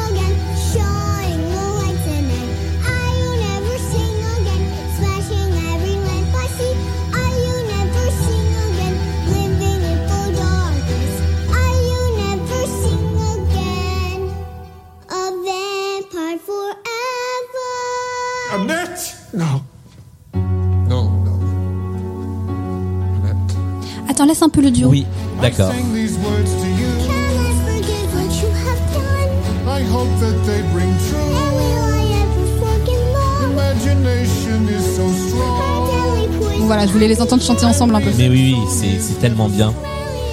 Devin McDowell, c'est le nom de cette petite Oui, fille. elle a fait des trucs à Broadway, je crois, pas oui, mal. elle a joué, elle a joué à 4 ans dans Oh Waitress. là là.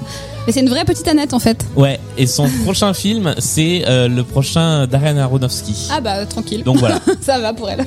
dans, normalement, euh, normalement l'année prochaine. Qu'est-ce qu'elle joue bien, Elle qu'est-ce est qu'elle chante incroyable. bien. Elle crève l'écran. C'est un truc de dingue. C'est- Alors pour moi, c'est bah, c'est c'est terrible à dire hein, parce qu'on a vu pendant deux heures et demie Adam Driver, Ouais, Marion Cotillard et Simon Helberg, mais c'est la meilleure actrice Elle du est film. incroyable. Mais vraiment, moi, elle m'a, j'ai j'ai pleuré instantanément. J'avais Pareil. la chair de poule. euh, vraiment, ça- ça- cette scène est dingue. et, et ça vaut tout ce qu'on nous a raconté avant. Ouais. Et, et c'est terrible, enfin c'est terrible. C'est la scène la plus simple en termes Ouais. de cinéma. C'est un face à face dans, un, parloir, de prison. ouais. Et, et, et là, c'est euh,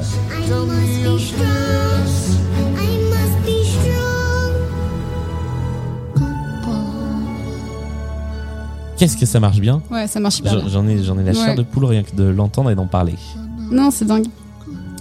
Et lui, du coup, ben, lui dit au revoir à la fin et elle dit non, tu peux, tu peux plus m'aimer. Et euh, moi, je, il faut que je choisisse entre tout- te pardonner ou t'oublier. Et pareil pour maman, je, faut que je vous pardonne faut que je vous oublie, mais il faut qu'en- dans tout cas que je passe à autre chose. Ouais. Et, et lui se retrouve seul. Et en fait, c'est sa punition pour, euh, pour ben, avoir été toujours centré sur lui-même tout le temps et n'avoir fait, enfin, n'avoir, euh, voilà, n'avoir été que, que, que euh, égo et, et orgueil. Il y y a quelque chose de l'ordre de la tragédie en fait dans, dans tout ce qui se joue là, c'est-à-dire que vraiment, on est face à des personnages qui passent le, le temps du film à payer en fait. Ouais. Euh, Et puis on a cette idée de destin, destin tout tracé qui, Ouais. est, qui, est, qui est très tragique parce qu'en fait depuis le début on comprend très vite que ça va basculer dans la violence et, la, et le drame. Enfin pas le drame, le- la violence et le meurtre.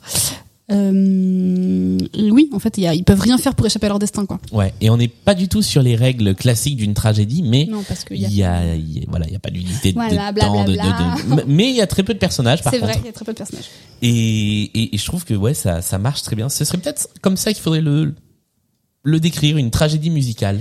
C'est vrai que ça, ça résume bien. Et, en fait, j'en parlais avec quelqu'un il, y a- il il y a peu de temps qui me disait, en fait, je, je suis sortie un peu euh, sceptique du film parce que je ne comprends pas le message, en fait, parce qu'il n'y a pas de morale, et il n'y a pas de, euh, euh, je comprends pas le message. Et en fait, il y a moi vraiment ce qui m'a plu et ce qui m'a marqué, c'est que oui, c'est ce côté un peu fatalité. Fatalité. Euh, c'est ce côté un peu euh, euh, oui en fait ben ce mec était mauvais et voilà et il allait finir par le par faire une connerie et il l'a faite et voilà et c'est tragique et c'est comme ça point et il y a pas de morale? Bah non il y a pas de morale Il y a pas de... alors après il y a il y a une leçon. Enfin pour moi le le, le message il tient il, il tient dans cette scène finale qui est euh, bah voilà euh, voilà ce que tu as fait à un enfant, c'est-à-dire que pendant des années tu l'as transformé en pantin. en pantin en marionnette et c'est là du coup qu'on retombe complètement sur nos pattes sur l'utilisation de la marionnette effectivement qui est complètement euh, qui est complètement euh, justifiée par cette seule scène finale quoi. Et c'est et c'est l'enfant elle-même qui se débarrasse de cette marionnette. Oui et qu'on voit dans un coin de la Voilà. pièce ouais. Le plan final, c'est ça, c'est euh, le pantin cette fois inanimé, désarticulé, euh, qui reste dans un coin de la et pièce qui reste avec lui et qui reste avec lui. Ah oui, c'est vrai qu'il reste Ouais. avec lui, ouais. qui reste avec lui euh, en fait il reste seul face à, à ses, à ses méfaits quoi. Et ben voilà. Eh, on a bien couvert. Franchement, moi je pensais qu'on allait moins s'en souvenir parce Ouais. que On était parti Ouais. sur on improvise parce qu'on va se souvenir de rien Ouais. et finalement on a on a fait tenu. euh, alors deux fois moins longtemps que quand ah on bah, fait des spectacles mais- musicaux. ouais, mais normal. euh, voilà. Heureusement en même temps parce que ça aurait été chiant. Et puis nous ne sommes pas des critiques de cinéma. Encore une fois. Euh, Est-ce qu'on se fait quand même un petit top 3 et flop 3 Alors on va l'improviser du coup? Ok, eh ben on, on le fait avec le jingle. Allez. Top 3, flop 3 de toute l'équipe. Top 3, flop 3 de ce spectacle. Ça fait une éternité qu'on n'avait pas entendu c'est ce clair, mais j'avais oublié qu'il était comme ça. Enfin, Mais je me rappelais que c'était cette terre-là, mais j'avais j'avais plus en tête. Pareil. Bon, bah, voilà. Euh, tu veux commencer? Eh ben allez, allons-y. tu, tu Alors, commences jamais, alors vas-y. bah voilà. Parce que d'habitude j'oublie toujours de le préparer et, Et ouais. je, je prends le temps du truc. et Voilà. Moi, je suis absolument pas prête, mais je vais. On, on fait quoi? On fait top ou flop en général Top en premier. Top en premier. Ouais. Bon alors top la musique des Sparks. Bah oui. Euh, voilà clairement. euh, Enfin, je vraiment je, je ne connaissais rien du groupe à part peut-être un titre. Et je suis allé écouter un petit peu. Ils ont un univers, moi qui me fait beaucoup penser aux Talking Heads, Oui. euh, dans ce côté un peu arty mais très pop quand même. Mm. Et, et j'aime beaucoup. Et là, franchement, il y a quelques morceaux qui sont des pièces. Tout, ce qui est très pop, je l'écoute vraiment. euh, c'est rentré dans ma playlist. Les autres sont un petit peu plus difficiles d'accès à écouter comme ça, mais dans le dans le film et dans la bande originale, ça se ça se déroule très très bien. Euh, en deux, je, je dirais ce que ce que j'ai dit au début, c'est la, la prise de risque sur la comédie musicale. On est vraiment dans une dans un film musical en tout cas, et on n'est pas sur quelque chose de, de classique. Et euh, on a alors on n'a pas vu euh, d'où l'on vient In the Heights, qui Oui, était euh, oui. à la base notre euh, on pensait faire ça pour l'été et puis finalement euh, on a plutôt fait Annette. Par contre, on peut vous renvoyer vers euh, les camarades de All That Jazz Tout à fait, fait. Ouais, ouais, qu'on embrasse. euh, voilà un, un épisode là-dessus. Et mais voilà, je pense que on a deux films musicaux dans l'été qui n'ont rien à voir. Ah bah pour rien du tout. et, et là, j'avoue être très client de, de cette prise de risque, un peu zarbi, mais qui mais qui Mais qui propose quelque chose bien. vraiment. Ouais. Ouais. Et puis euh, et puis mon mon 3, mon top 3 ce serait les cinq premières minutes et les cinq dernières qui sont euh, les points culminants. Allez, je vais dire les cinq premières minutes, les cinq dernières et la scène du chef d'orchestre Ouais. qui sont Assez d'accord. à mon sens, et de trois manières très différentes, trois fantastiques séquences de, de cinéma. Voilà pour le top. Alors, du coup, c'est dur de passer après parce que non seulement j'ai rien préparé, mais en plus on a beaucoup d'avis communs. Euh, alors, bon, pour euh, pour la blague, je vais dire euh, en premier Adam Driver pour l'ensemble de son Ah œuvre. oui. C'est-à-dire, non, mais bah, sérieusement, euh, au-delà du fait qu'il est très plaisant à regarder, euh, je trouve qu'il a une présence incroyable et que euh, il a vu que ce, il a ce truc hein, ambivalent euh, Adam Driver qui est qu'il est à la fois euh, beau même sans être d'une beauté académique mais il a un charisme une présence incroyable mais il a aussi un côté un peu inquiétant même même le mec en interview quand tu vois il est un peu chelou quoi Bah ouais, il, est, un peu il est très sérieux. il est très euh, bizarre ouais il a des réactions un peu froides enfin voilà c'est un, c'est un mec intrigant Je, je connais pas sa, très bien sa filmo à part euh, Star Wars. Est-ce est-ce qu'il a fait des trucs complètement à contre-emploi, genre de la de la grosse comédie Bah, il américaine a commencé de- dans Girls la série de Lena Dunham là Ouais. Mais il faisait un mec, euh, non, pas vraiment à contre-emploi non plus. Non, des trucs où il est vraiment marrant, funky, je crois pas. Enfin, pareil, je suis pas une pro, mais euh, il a fait, euh, non, il a fait ce film avec Scar- Scarlett Johansson là sur euh, Netflix, euh, euh, Story, Ah oui. Ouais. Story of a Couple ou je sais pas quoi, Story Ouais. of Love. euh, où Ils font un, c'est l'histoire d'un couple qui se déchire, donc pareil, en fait, c'est un peu le même genre de rôle. J'ai pas des, mais j'ai pas d'exemple en tête, mais pareil, j'ai pas vu tout ce qu'il a fait, mais il a toujours, je trouve, dans ses rôles, ce côté un peu inquiétant là. Et du coup, là, sur ce, sur ce rôle de Henry McHenry, il est, il est parfait pour ça parce que, euh, parce que dès le début, alors qu'on sait pas du tout, moi vraiment, je savais pas du tout euh, ce qu'on allait me proposer dans ce film, euh, il me faisait un peu peur, en fait. Donc, euh, je trouve que c'est, bien, bien joué, bravo. Et puis, euh, sa voix très particulière aussi fait que en quand il chante, ça apporte un truc euh, vraiment spécial au, au personnage encore plus. Donc, euh, donc voilà, je, je l'aime beaucoup, vous l'aurez compris. Mais je trouve que particulièrement dans ce film, il est, il est, il est très à sa place. Donc voilà. Numéro 2. Numéro 2. Alors attends, ah, je suis pas prête. Euh, le côté euh, loufoque assumé, c'est-à-dire euh, on fait des trucs complètement euh, complètement euh, euh, bizarres, le, le Super Bowl avec les drones, euh, le bon voilà. Je sais que j'en ai parlé aussi avec des gens qui m'ont dit moi ça m'a complètement sorti du truc, ça m'a dérangé. Moi c'est vrai que sur le moment comme je disais ça m'a ça m'a un peu perturbé, mais en y repensant je me dis bah en fait non c'est vachement bien d'avoir fait des trucs complètement bizarres et complètement euh, parce que déjà euh, ça fait plaisir de voir des trucs différents et des propositions euh, moins conventionnelles que ce qu'on peut voir d'habitude.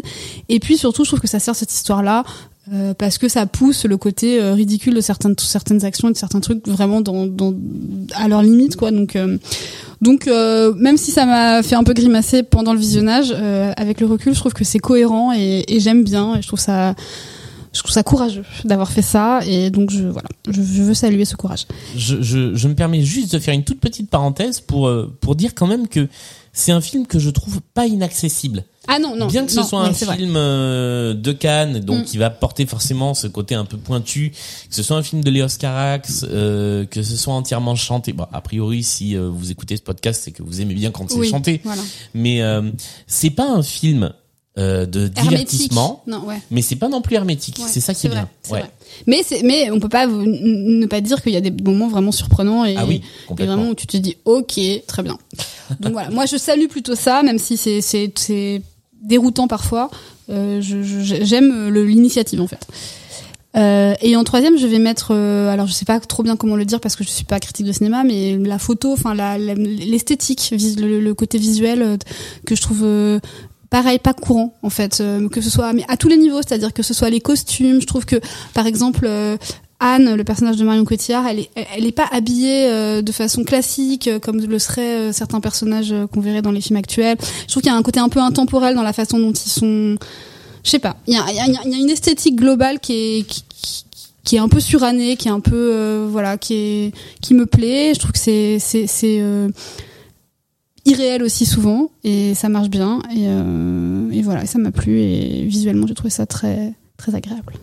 Un petit flop 3 Allez, Je commence à comme nouveau tu veux, bah vas-y ouais. Bon bah euh, alors euh, mince, j'avais pas j'avais pas anticipé. Bah alors j'y vais si tu veux. Ouais. Alors flop 3. Euh, le premier flop euh, bah non, je suis pas prête non plus. Putain, c'est la cata. Bon attends, j'y vais. Allez, vas-y. Alors flop numéro un, moi je- et ça va être terrible parce que je sais que je vais pas être d'accord avec plein de monde sur ce truc-là, mais cette scène du bateau, euh, pour moi, je je trouve qu'elle est, euh, elle, elle manque en fait pour un truc aussi tragique, elle manque de de, de sincérité et de réalité. Et en fait, je, je l'ai trouvé tellement déconnecté. Euh, en fait, le, le film, il a un pied dans la réalité, un pied dans l'onirique. Et de temps en temps, le fait qu'on soit tellement entre les deux fait que Tu sais plus ce qui Voilà. Ah ouais. et que et que Mais c'est ça- voulu, je pense. Bah, je pense que c'est voulu, mais mais je trouve que des fois ça ça dessert un peu le- l'efficacité de de ce qu'on veut Mm, nous dire, du récit, si ouais. tant est qu'on veuille nous dire quelque chose. C'est ça. Voilà. Euh, du coup, en, en, en flop 2, je mettrais ce petit quelque chose du récit qui m'a gêné et j'arrive pas vraiment à savoir quoi dans dans ce qu'on nous a raconté, qui est qui finalement est une histoire euh, grave, dramatique, tragique, de violence euh, euh, conjugale, de, de, maltraitance d'un enfant, de meurtre, tout ça, qui finalement est enrobé d'une couche de euh, presque de romantisme façon 19e siècle. Euh, et, et du coup, je, je, je sais pas, j'ai, Ouais, tu, tu- as un goût amer un peu parce que t'as l'impression qu'on a romancé quelque Ouais. chose de, de très sombre. voilà. En fait. Ouais. C'est, c'est, ce Je crois que c'est aussi une euh, ouais. critique que que, que quelqu'un que je connais m'a m'a faite. Donc euh, voilà pour mon flop. Ça glamourise 2. un peu le truc. Ouais, Mm. c'est un peu ça. Mm. Et mon flop 3, euh, ce serait peut-être sur euh, les quelques chansons du milieu du film Mm. qui sont un peu euh, un peu mollassonnes, mais franchement, euh, globalement, euh, je je peux pas dire que je me sois ennuyé quoi. Alors moi je vais enchaîner en disant que si. non mais je, je pense qu'il y a facilement une demi-heure de trop dans ce film. Euh, Il y a des longueurs en fait, il y a des choses qui auraient pu être beaucoup plus courtes selon moi, Euh, notamment alors dès le début en fait la scène de stand-up du début elle est interminable. Euh, je trouve qu'il y, a- il y a vraiment des moments qui auraient pu être coupés et, et voilà il y a eu des petits ventres mous. Je me suis un peu des moments j'ai regardé un peu ma montre. Non j'ai pas de montre mais oui vous voyez l'idée. Moi, je crois que j'ai Euh, un peu dormi au début. Ah voilà, bah, donc ouais. donc je pense que ça gagnerait en peut-être en efficacité un peu si c'était un peu raccourci, un peu plus cut quoi. Premier flop. Deuxième flop. Euh... En fait, je- j'en ai pas tant. Hein. Euh... C'est compliqué d'identifier des flops clairement. Bah, euh, surtout, ouais. en, surtout en impro là comme ça. Mais euh... Euh... non, bah je vais m'arrêter là. Très bien. Parce que je vais dire, je vais dire des conneries. Ouais, c'est un flop 1. Je sais que dès qu'on aura, j'allais dire rendu l'antenne, la meuf se croit, euh, se croit à la radio. Non, Il est 22h49. euh, vous écoutez Micro Stockholm. Non, sérieusement, dès qu'on aura arrêté d'enregistrer, je vais me dire putain, j'aurais dû dire ça comme à chaque fois. Mais là, comme ça, ça me vient pas, donc euh, j'abrège vos souffrances. Bon, très bien.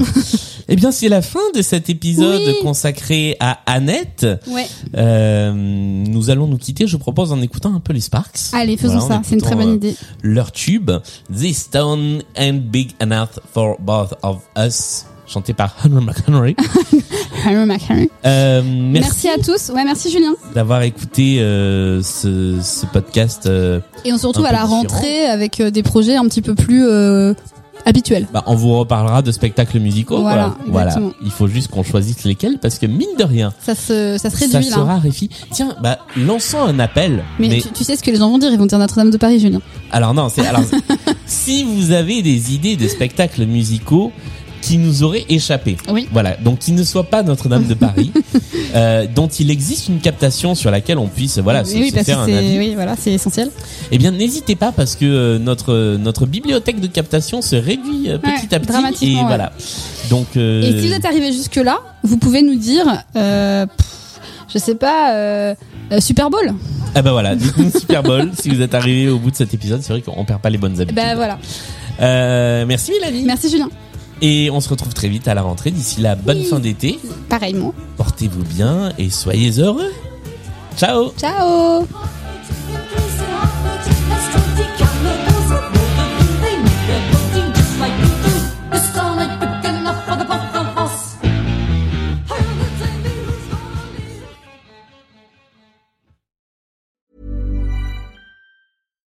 Protect your dream home with American Family Insurance. And you can weather any storm. You'll also save up to 25% by bundling home, auto, and life. American Family Insurance. Get a quote. Find an agent at amfam.com. Products not available in every state. Discounts may not apply to all coverages on an auto or home policy. Discounts do not apply to life insurance policies. Visit amfam.com to learn how discounts may apply to you. American Family Mutual Insurance Company SI and its operating companies American Family Life Insurance Company 6000 American Parkway, Madison, Wisconsin.